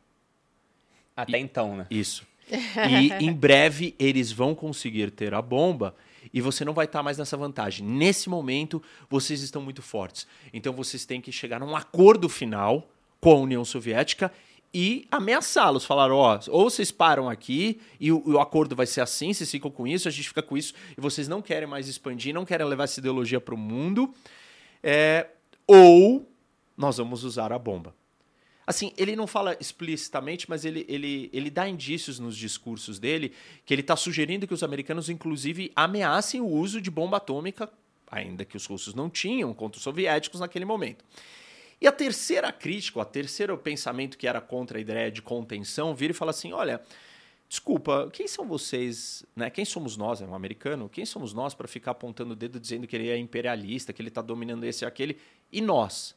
A gente não faz isso e a gente não tem moral para falar disso, então nós não podemos ir lá e querer interferir na história dele. A gente tem que aceitar, vamos, vamos negociar, chegar num consenso. Ele fica com a parte dele, a gente fica com a nossa. É, nós temos os nossos erros, a gente não tem a moral de apontar o dedo. Bom, óbvio que nenhuma dessas três venceu e os americanos acabaram adotando a estratégia de contenção do Cannon. E, o, e a estratégia deu certo, porque realmente é, a União Soviética era insustentável e ela iria ruir por dentro, e isso acontece. E a Guerra Fria ajuda a acelerar esse processo, porque a competição extremada de defesa e militar e os gastos necessários para você manter essa competição eram muito grandes. E isso vai corroendo aquele modelo econômico. Que num primeiro momento, é, o Stalin foi bem sucedido, claro, né, você ignora o custo disso, o custo uhum. humano e tal, moral, e eu não estou fazendo isso, eu só estou fazendo uma análise e observando que é, alguns dos objetivos que ele tinha foram alcançados. Virou uma potência na sua isso, época. Uma potência industrial, é, enfim, né, lançaram o primeiro satélite, fizeram coisas é, que o mundo ficou assim impressionado. Os cosmonautas, por exemplo. Isso. Então eles tiveram um desenvolvimento, mas principalmente em áreas de defesa, é, de armamento, e não necessariamente em produtos de consumo e outras coisas que os americanos ficaram muito à frente. Mas aquele modelo, ele não era sustentável daquele jeito, economicamente, politicamente e socialmente. E é isso que se mostrou. Porque ele, ele, ele fracassa economicamente na questão fiscal, na sustentação desses gastos, é, na perda de competitividade. E, no longo prazo, o modelo se mostra imperfeito. E as pessoas não querem viver naquela situação mais. Então elas também deixam de ser leais ao regime. E isso vai acontecendo. Isso fica claro né, quando a gente entra na fase final, é, quando o Gorbachev está no poder tanto que ele já vem com projetos, um cara mais aberto, de uma outra geração, é, bem carismático, e ele já propõe né, é, a perestroika e a glasnost, que é abertura de pensamento e abertura econômica. E essas duas ideias começam a deixar as pessoas mais livres para expressar o que elas estão insatisfeitas. Isso começa a acontecer primeiro na periferia né, ou nas margens do império, que são naqueles territórios ocupados do leste europeu. E óbvio que né, é, uma das grandes conversas é, que vai dar o fim da União Soviética é o Yeltsin sentando com a Bielorrússia e com a Ucrânia, falando assim: a União Soviética acabou. Vocês vão poder ser independentes. Eles perguntam e ele fala: é, vocês vão poder ser independentes. Mas, enfim, esse é o momento que, que já está claro que isso ia acabar, mas antes você tem é, a queda do muro, você tem outras, outros países do lado que começam a se tornar independentes. E aí, óbvio, as pessoas já não estão mais afim é, de aguentar e viver sobre essa regra, é, você não produz mais os resultados que funcionavam, você não tem aquela, aquela ideologia viva, né? é, daqueles, daquelas pessoas que se sacrificaram, aguentaram sua família sendo morta pelo Stalin e continuavam apoiando aquele regime. E isso já não está mais presente. Você não tem mesmo o mesmo nível de violência, inclusive, para sustentar. E isso vai mudando desde o Stalin. Com a morte do Stalin em diante, você tem períodos de aliviar a perseguição, a violência, o estado policial. Depois você tem uns períodos piores de novo, aí nos anos é, 60, quando você tem alguns países, seja a Tchecoslováquia ou Polônia, tentando se libertar. E aí você tem repressão, né? os tanques soviéticos indo lá, invadindo, apoiando golpes ou a, a manutenção do poder desses, desses grupos. E aí o, o você tem a eleição, é, o Yeltsin ganha é, e vira o, o, presidente do país. É, e tem um golpe contra o Gorbachev. E o Yeltsin vem e fala assim: não, a gente não aceita mais que vocês façam isso. E meio que a população começa a se juntar e fica com ele, fala: é, a gente não quer isso. E aí é, você tem vários militares que estão com o Yeltsin e falam: é, não, a gente vai apoiar o Yeltsin. E aí acaba acontecendo que então o Yeltsin vira é, esse herdeiro é, desse poder e o Yeltsin tem uma cabeça de abertura, um cara muito menos radical comunista, né, muito mais aberto. E ele, ele começa a abrir é, a, a Rússia para o mundo e começa a negociar. A Rússia está passando por uma situação econômica muito difícil, começa a negociar apoio do Ocidente, apoio dos Estados Unidos. Logo de cara tem um, tem um problema importante que é a questão das bombas atômicas, que estão colocadas em outros territórios, e o mundo fica preocupado, fala, mas e aí? Agora vai ter bomba atômica jogada por todo canto, todos esses outros países menores, né? Como até e... na Ucrânia, que era Isso. de um baita arsenal nuclear nessa é, época. Que eram, é, que eram dos maiores, e a Ucrânia se tornaria o terceiro maior arsenal nuclear é, da história naquele momento, porque tinha muita bomba atômica ali. Não só ela, mas na, quando a União Soviética colapsa, você tem a Bielorrússia e o Cazaquistão também se tornando independentes com bombas atômicas. E aí o Ocidente se junta e fala: olha, nós precisamos negociar é, e vocês não precisam ter essas bombas. E fala: nós vamos te dar ajuda econômica, o que vocês querem. A Bielorrússia e o Cazaquistão, tá, tá bom, a gente devolve. A Ucrânia não. A Ucrânia resiste e bate o pé e fala: ó, oh, não, eu não confio nos russos. É, e aí os Estados Unidos, a Inglaterra Eles, fazem anos muita depois, pressão. eles estavam certos. Isso. Fazem muita pressão, aí falam, não, vamos assinar aqui um acordo. E eles assinam um acordo, um memorando. E o acordo diz que a Rússia vai respeitar as fronteiras e a soberania da Ucrânia. E está nisso. E óbvio que essa é uma discussão interessante é, da política internacional, das relações internacionais, sobre proliferação nuclear. Porque muitos olham e falam, tá vendo? A Ucrânia só foi atacada e invadida porque ela não tem a bomba atômica. Ela deveria ter mantido a bomba e isso alimenta discursos de países como a Coreia do Norte, como o Irã, que querem ter. A Coreia do Norte já tem. O Irã quer ter a bomba e falar, é, tá vendo? Se você tem a bomba, você está protegido. A Israel, por exemplo, adotou essa política e tem suas bombas. Isso. É, e outros países, o Paquistão e a Índia, têm a bomba e acham, falam, meu, é necessário que eu tenha a bomba. E essa é a justificativa da Coreia do Norte. E todo mundo diz que a Coreia do Norte não vai ser invadida porque ela tem a bomba. E, ok, faz sentido. É, e essa é a justificativa do Irã e de outros países. Mas o que aconteceu agora com a Ucrânia reforça esse argumento. Enfim, aí você chega nesse momento, sei lá, a gente pulou algumas coisas interessantes, ah, talvez É, da dá, história. Dá da para fazer um Guerra. só sobre Segunda Guerra. É, Na verdade, é um tema extremamente amplo, até porque puxa ganchos também para outras passagens, né? A gente falou aqui, por exemplo, você colocou que, olha, a repressão já não era a mesma. E aí você teve abertura de pensamento e simplesmente aquilo colapsou com novas ideias chegando.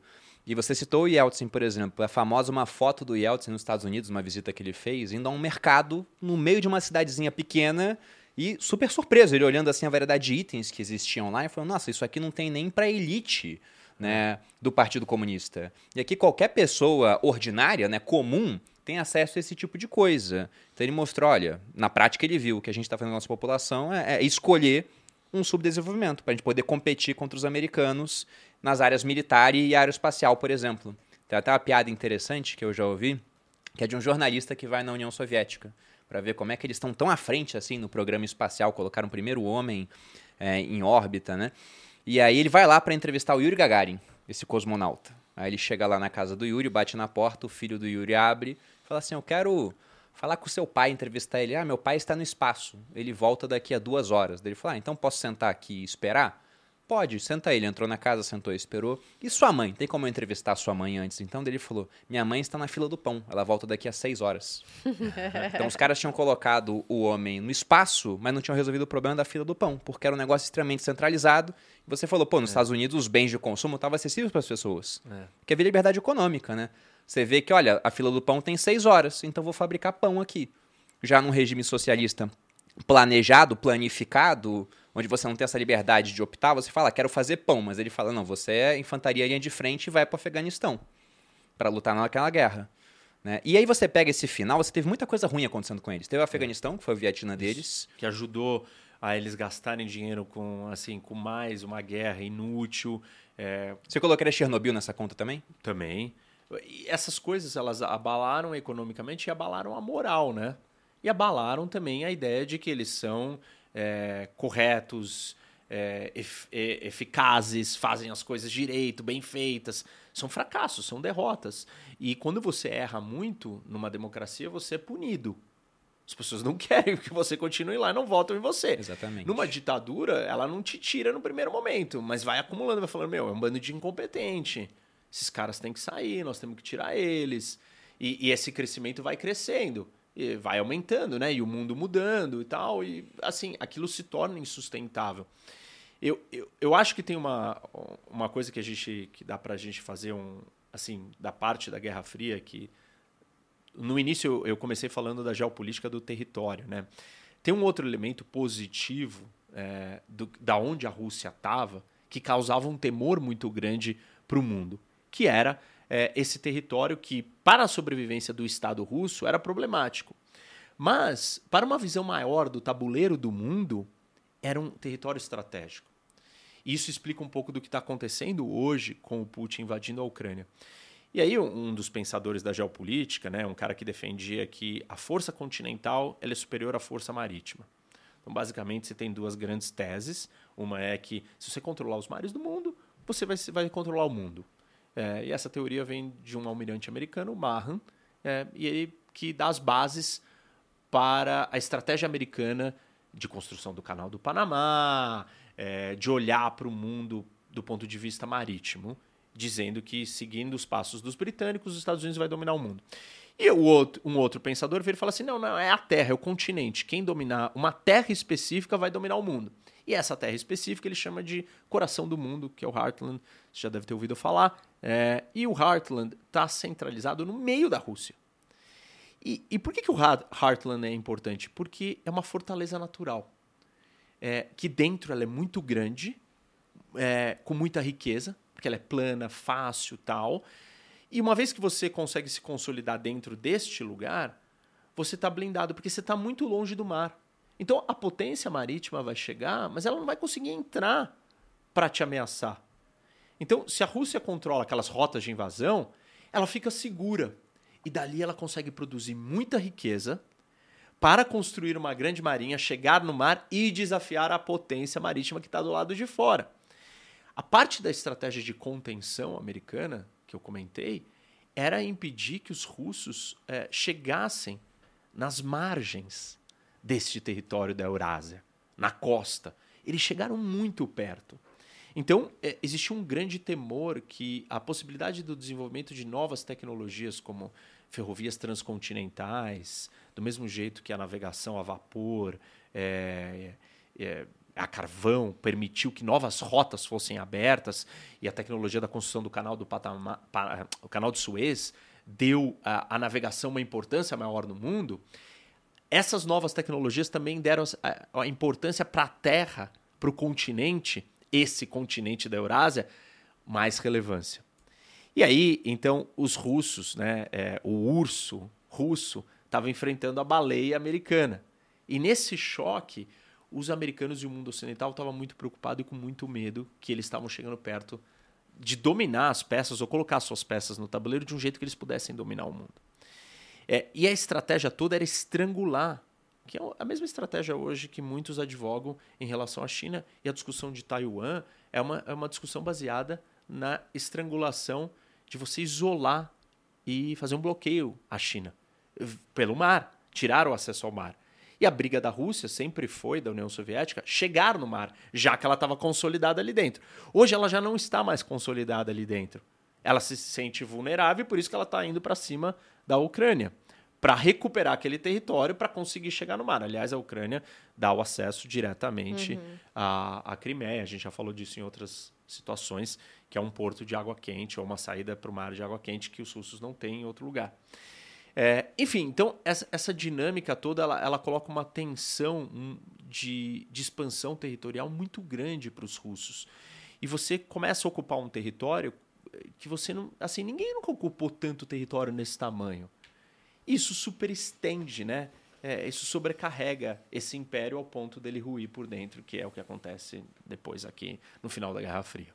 Pegando essa temática já dessa questão do mar, e aproveitando já esse ensejo final da União Soviética, eles com a moral abalada, aí você teve várias repúblicas independentes agora, a Rússia voltou a ser apenas a Rússia, e aí teve o Yeltsin, um presidente que era um alcoólatra, né? então o líder mundial deles agora era um cara que estava caindo de bêbado por aí, aí veio a figura do Putin, que está no poder desde então, num período aí de 20 anos só revezando, uma hora é presidente, uma hora é primeiro-ministro, para manter um véu de democracia que na verdade não existe lá. E pensando até nessa tendência do futuro, em, sabe, que espaço que a Rússia vai ocupar? Porque o, o, pessoal fala bastante hoje da questão da mudança climática e quem seria perdedor e quem seria ganhador com isso. E se a gente uhum. pega o território russo hoje, você falou de uma saída para águas quentes, né? Vladivostok é horrível porque passa parte do ano congelada. Ela não tem nada que, constru é, que vá para o Índico. Por exemplo, o Afeganistão, muita gente falava que eles queriam descer para chegar até lá. Aí se você pega ali o, o, Mar Negro, até tem a Crimeia, mas você tem aqueles estreitos de Bósforo e Dardanelas e a Turquia é da OTAN. Aí no Mar Báltico, mesma coisa, Dinamarca e Noruega controlando são da OTAN. Aí você tem o Mar do Ártico, que hoje é difícil ser navegado, mas um derretimento de calotas polares ficaria interessante para eles. Eles já, tão, já conseguem fazer essa viagem por dois meses do ano com quebra-gelos, isso já existe. E óbvio que isso encurtaria as rotas de grande navegação do mundo, assim, é, de tempo absurdo, mais economia, porque vai ser mais curto, vai gastar menos combustível, então vai ser muito melhor. E quem está posicionado para ocupar essa rota são os russos. Mas há, ainda há um horizonte para isso acontecer? existe, se discute muito quando exatamente, mas depende da, da, discussão das mudanças climáticas. Mas o fato é que isso vai ser um novo campo de batalha geopolítico, porque essa é uma das raras ocasiões na história do mundo que o tabuleiro vai mudar. Porque a natureza está mudando a ponto de abrir um novo lugar que não existia. Uhum. Não existia navegar ali. Então, uhum. o tabuleiro está dado do mapa do mundo e ele não muda mudanças no tabuleiro são muito raras de acontecer. E essa é uma mudança no tabuleiro. Você vai abrir uma nova rota que a, a, a distância de você sair de Roterdã para chegar na Ásia vai ser alterada completamente. Ou você vai você desce, entra em Gibraltar, entra no Mediterrâneo, passa no Suez, vai no Índico, Estreito de Malaca, sobe, chega na costa da China. Agora você sai pela, ali pela Noruega, vai pelo Mar do Norte, atravessa o Ártico inteiro e já sai do outro lado. É muito mais curta a viagem. Uhum. E a mesma coisa também da costa oeste é, dos Estados Unidos ou do Canadá para chegar na Ásia. Você vai por cima. Isso vai dar uma vantagem para os russos gigantesca, porque a maior parte da fronteira do Ártico está com a Rússia. E eles vivem né, naquele espaço, tem mais navios quebra-gelo do que qualquer outra nação é, tem navios militares quebra-gelos, estão acostumados a fazer a viagem, ficam fazendo, a viagem já é feita, é, tem que ser escoltada com um navio na frente, tem que ser navios específicos, mas hoje, assim, uma coisa que era impossível antes, você já tem um a dois meses do ano que se consegue fazer o, o caminho completo, a viagem inteira. Isso não acontecia antes? Não.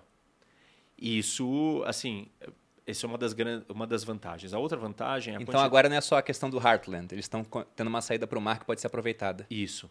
É, e é uma saída diferente. Então isso altera toda a lógica geopolítica é, na velocidade, dependendo da velocidade de como isso acontecer.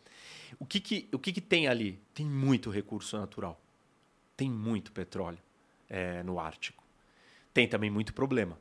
Da, um dos receios é que é, o derretimento do Ártico vai trazer à tona vírus e pandemias que estão congelados, adormecidos lá dentro e vai contaminar animais que vão ter contatos com esses vírus e eles vão trazer para os seres humanos.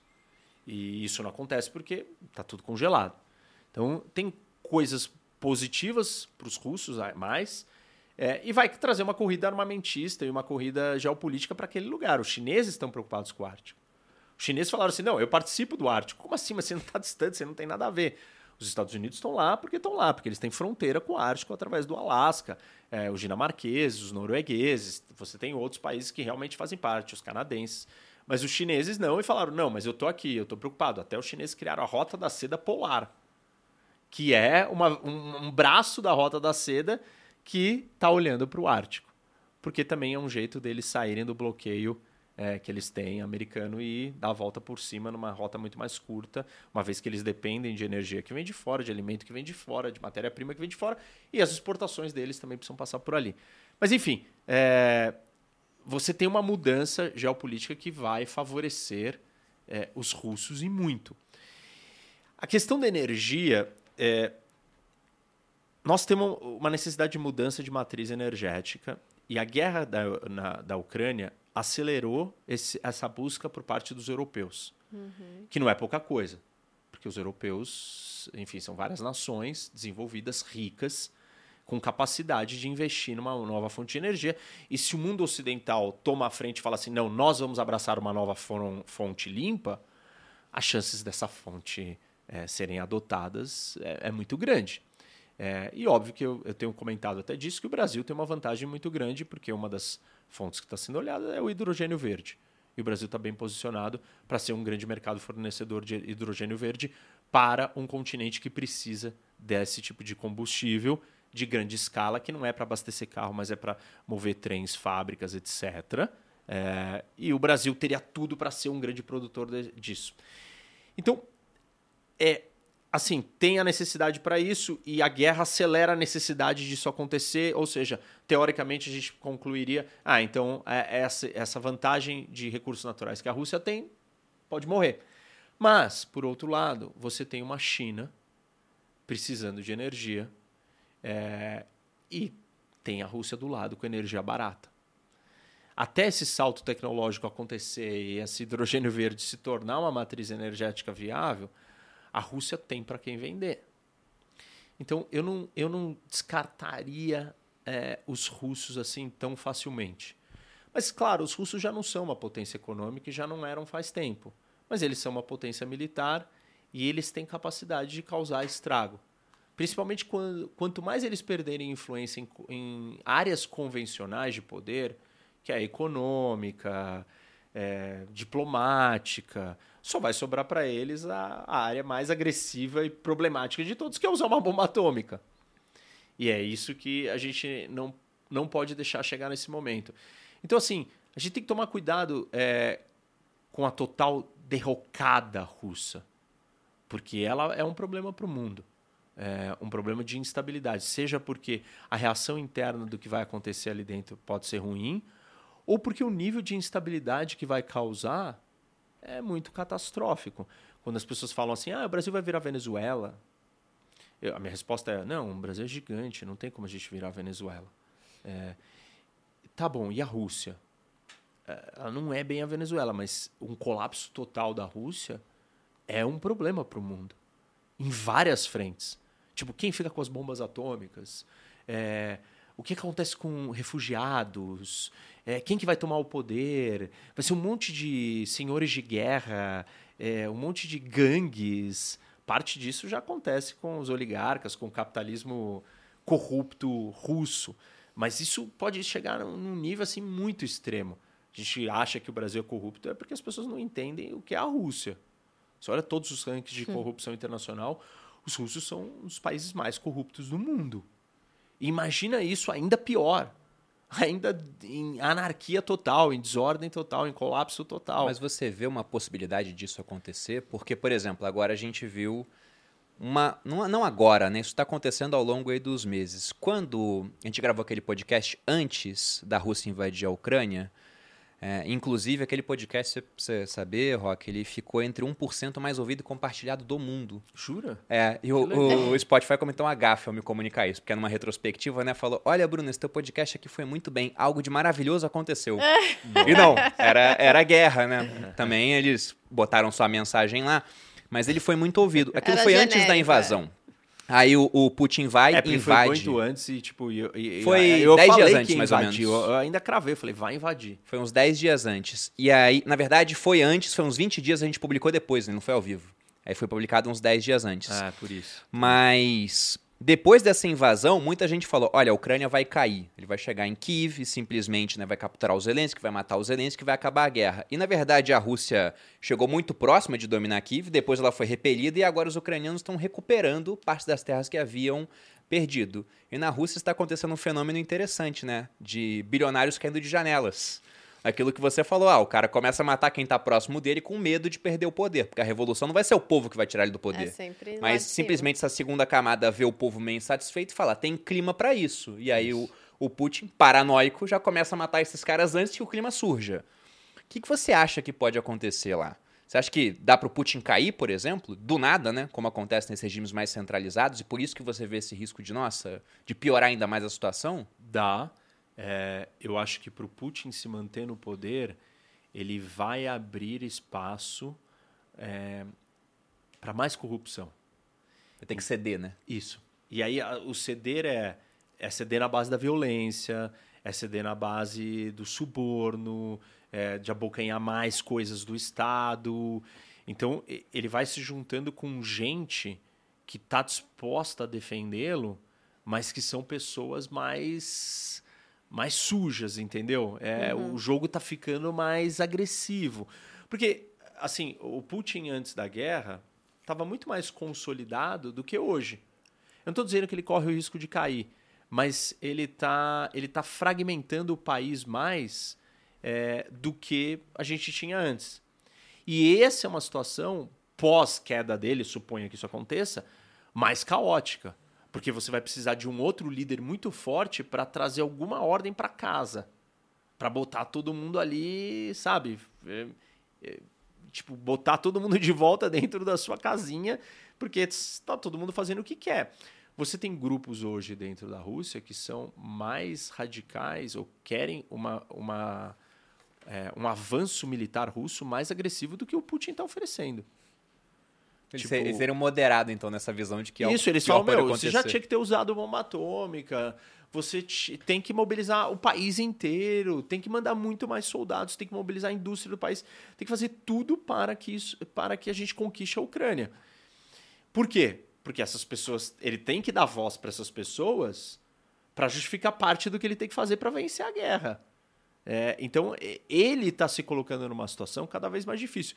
Se o Putin cair, é, se for rápido, esses grupos, o país não vai estar tá tão desordenado, tão bagunçado. É, agora, se demorar para ele cair, talvez a bagunça seja muito maior. E aí a gente vai ver situações assim de desordem muito grande. A gente não quer ver um país do tamanho da Rússia virar uma Síria. Porque ele não vira uma Síria, né? Ele vai virar um monte de feudo, um monte de região, cada um lutando. É uma Líbia. São países que não conseguem voltar ao normal. Porque você deu arma para todo mundo, você, você criou uma situação de anarquia, de salve-se quem puder, aonde só a, a lei do mais forte serve. E como não tem nenhum mais forte que todos, você vai ter vários grupos brigando entre si. E cada um vai dominar o que pode. Isso é o total colapso, é a falência do Estado russo. É, eu acho isso difícil de acontecer, porque historicamente os russos, enfim, conseguiram centralizar o poder, mas quanto mais a situação vai se deteriorando, mais próximo a gente pode estar de viver uma situação dessa se tiver um golpe contra o Putin. Então, esse é o perigo. Acho que o Putin pode cair? Pode. Acho que tem clima hoje para isso acontecer? Ainda não. É, são muitos fatores que têm que vir juntos. Ele não perdeu a legitimidade total, em parte porque ele não perdeu a guerra. Demorou 10 anos a guerra do Afeganistão, né? dos russos invadindo o Afeganistão. Talvez daqui 10 anos de guerra, essa história esteja mais problemática. Ou até antes, ou os ucranianos realmente ganhem. Só que a gente tem um problema, né? Aí que é definir o que é vitória. O que é vitória para o Ocidente talvez não é a vitória para os ucranianos. E o que é hum. vitória para o Ocidente para os ucranianos não é derrota para a Rússia. É, a Ucrânia, não sei se talvez ela ache que vencer a guerra é recuperar até a Crimeia. Para o Ocidente, uma vitória da Ucrânia é tirar os russos do, do território, mas sem mexer na Crimeia. Que já estava com eles é. antes. Isso. Então, assim, o que, que é vitória? A gente não tem isso claro, nem para os ucranianos, nem para o Ocidente e nem para os russos. Eu não, assim, para os russos saírem totalmente da Ucrânia, a Ucrânia tem que ter começado, o exército ucraniano tem que ter começado a conseguir atacar o território russo. O que eles fizeram, aliás, né? recentemente lançaram uns drones que entrou dentro do território russo e atacou uma base, lugares lá dentro. Isso não é, a guerra está acontecendo dentro da Ucrânia. É, a preocupação do Ocidente, dos americanos, em parte, tem sido não vou dar armas que possibilitem a Ucrânia de ter capacidade militar de atacar a Rússia dentro do território dela. Porque ela sabe que isso vai transformar o Escalar conflito o numa conflito. coisa muito maior, muito maior, e ela não quer entrar nesse problema e não quer que isso aconteça. Então, é, assim, é, eu acho que tem uma série de fatores para acontecerem que ainda não não estão colocados ali. A economia russa ela vai piorar muito mais com o longo do tempo com as sanções. Sanções não, é, não são. Uma sanção não é um míssil que você joga e ah, explode tudo ela leva tempo para ter o efeito. E não vai ter o efeito desejado, vai, vai desidratar um pouco mais a economia. Mas tem que ser a desidratada econômica, tem que ser a derrota na guerra, tem que ser a insatisfação de outros grupos internos, tem que ter alguém que tem força militar, física, armas, que vai, levar, que vai virar e falar assim: eu vou desafiar o grupo do Putin em última instância, vai ter que ter, meu, choque. Nem que seja entre 10 caras ali em algum lugar que vão tentar matar, sei lá, alguém.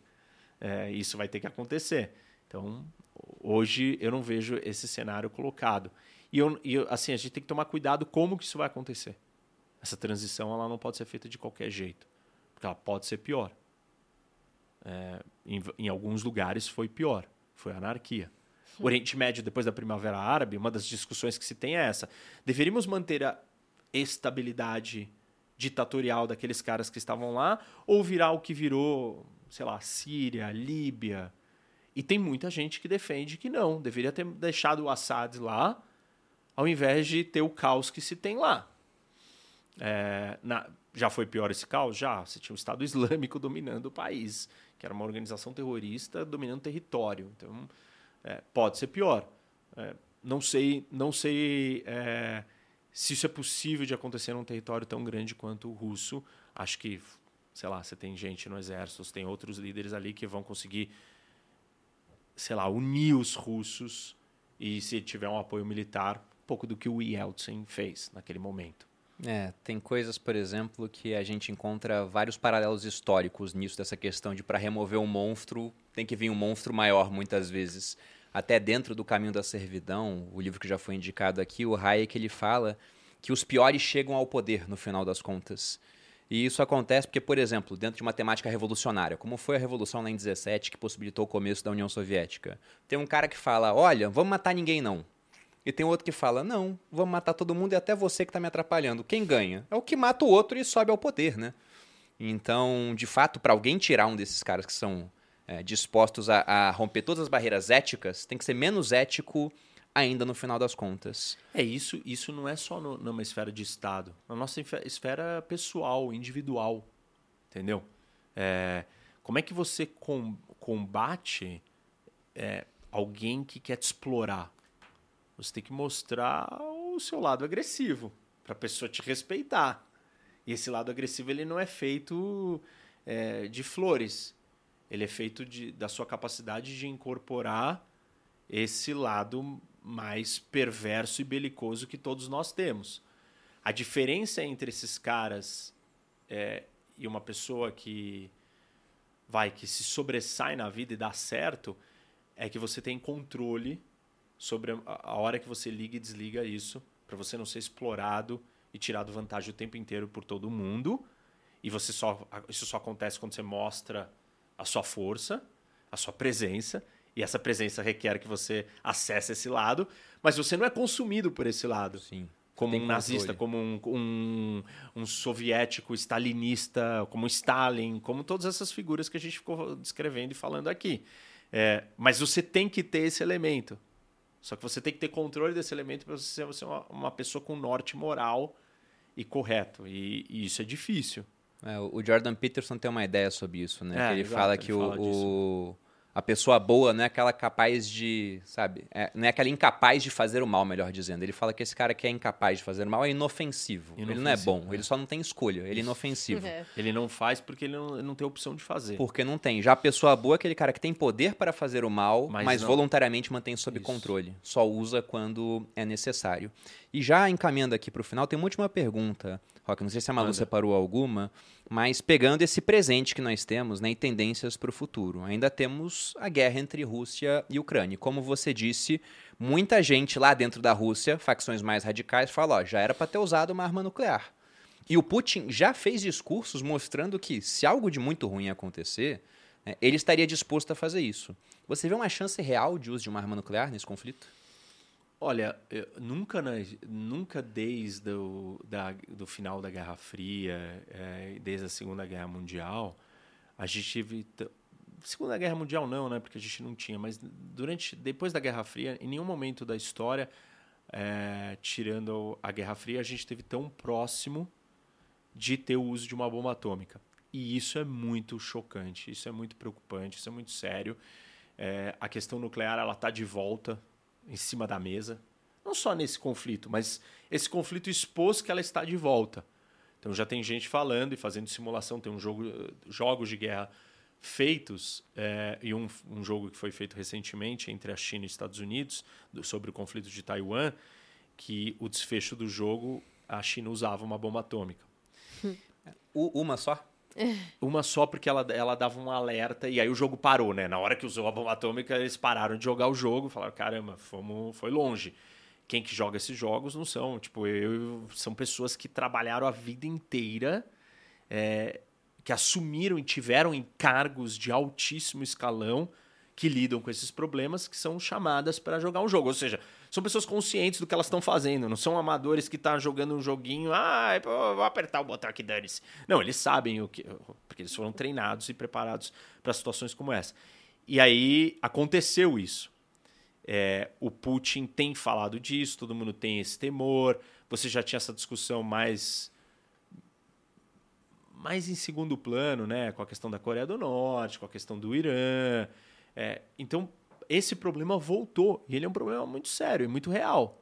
É, claro, o uso de uma bomba atômica na, na Ucrânia não vai ser uma bomba que vai destruir a Ucrânia inteira, não é isso.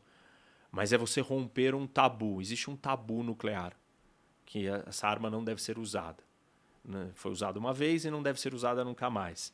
É, se a, a Rússia usar, mesmo que ela não cause um estrago, ela vai ter causado um estrago é, ideológico, político, psicológico e estratégico, porque os jogos estratégicos daqui para frente vão ser considerados de uso de arma, de bomba atômica. E aí vai mudar toda a relação do que, que você está preparado para fazer. E a gente volta para uma situação da Guerra Fria. A gente não falou disso aqui, mas que foi um dos maiores problemas, ou assim, talvez um dos maiores, um dos momentos que nós chegamos mais perto da destruição do mundo, que era a competição nuclear e a ideia de destruição mútua. É, justamente por isso que eu perguntei se era uma só, porque se, sei lá, Estados Unidos joga uma bomba na Rússia, a Rússia não responde com uma bomba é, só. É. Não. Por isso que a ideia de. Por isso que eles têm tantas bombas, as pessoas perguntam, mas para que, que adianta ter tantas se uma já destrói o mundo? Porque é um cálculo estratégico de resposta. Se você tem 100, se só tiver 90, basta você lançar as 80 primeiras, destruir as minhas 80 e você tem 20, é, você tem mais. E eu preciso, então, mostrar para você que não vale a pena você lançar nenhuma, porque eu tenho tantas quantas você.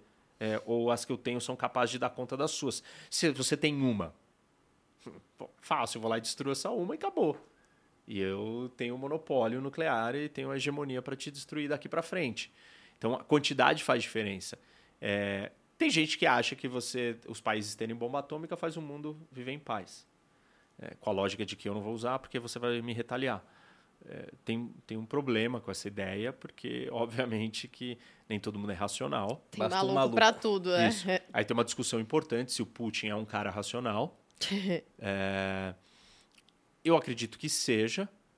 É, então, assim, só que se ele é racional, a gente tem que estar preparado para contrapor o uso de uma bomba do ponto de vista racional. E se ele vai usar uma bomba tática, qual é a resposta do Ocidente para o uso de uma bomba tática racional? Para dissuadi-lo, tem que ter uma resposta de retaliação racional para ele fazer uma conta de custo e benefício e falar: meu, eu vou perder muito aqui, e aí então não vale a pena usar. É, e o Ocidente não está disposto e não tem feito e nem sinalizado isso.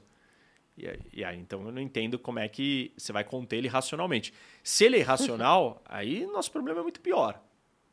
É, e a preocupação sempre com essa questão nuclear foi que atores ou pessoas ou grupos irracionais tivessem acesso à bomba.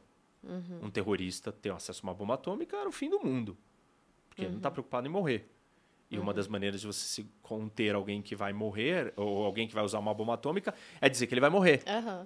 E se ele não está preocupado em morrer, então você não tem como contê-lo. Ele vai usar. É, essa, essa discussão é importante. Se o Putin é ou não racional, eu acho que ele é.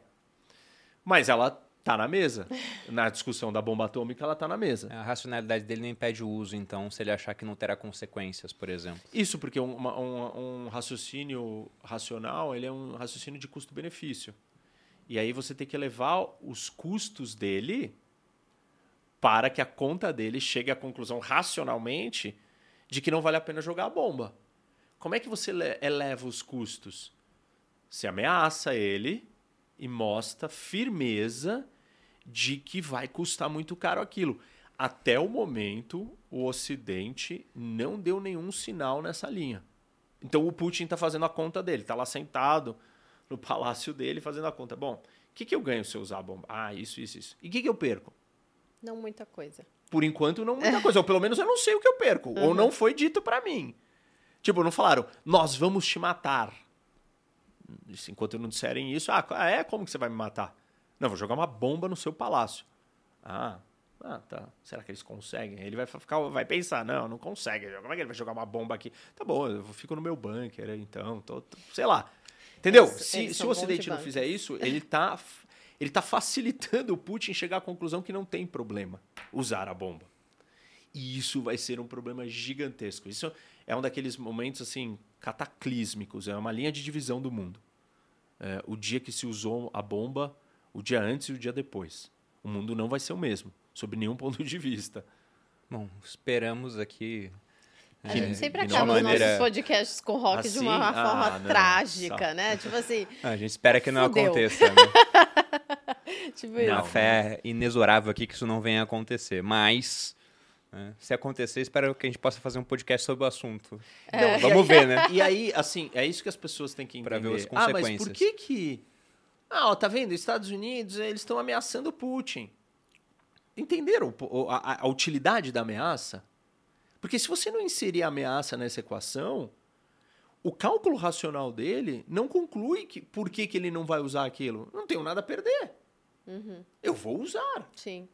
Porque, assim, poder é isso. É Você tem a capacidade de conseguir fazer o que você quer. Se você não tem essa capacidade porque vai ter um custo muito alto, você não vai fazer. Caso contrário, não tem por que você não fazer. Ah, não, mas ele não está pensando os efeitos disso. Bom, quais são esses efeitos? Ele tem que tangibilizar isso. Isso tem que ser comunicado. E a ameaça dentro desse jogo de poder ela é absolutamente necessária. Bom, espero que seja muito ameaçado, então, para que isso não venha a acontecer.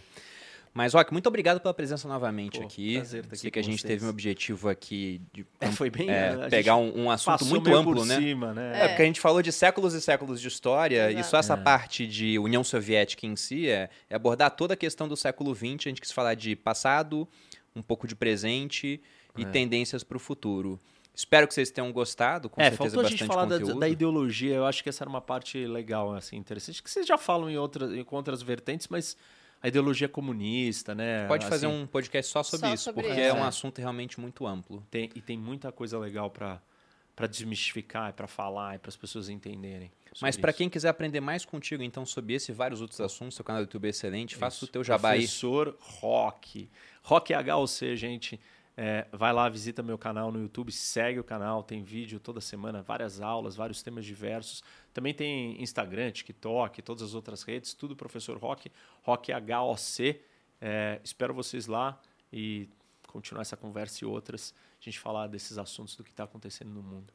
Você, Bolulinha? Vocês me encontram no arroba Maluperini também aqui no canal dos sócios semanalmente, inclusive na semana de Natal, como esta, né? Então, Feliz Natal para vocês.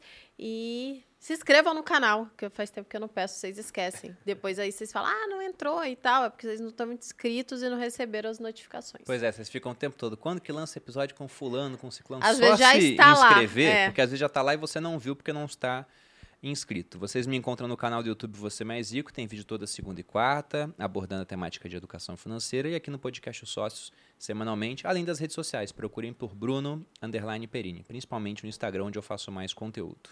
Para aqueles que acompanharam o podcast, muito obrigado. Feliz Natal a todos. Rock, novamente, obrigado pela presença. Espero que volte mais vezes. Obrigado, gente. Prazer, vou estar aqui, é, mesmo pagando boleto. né? ah, não, pagando hoje já foi. E é isso, Tá pessoal. um grande abraço e até a próxima. Beijos.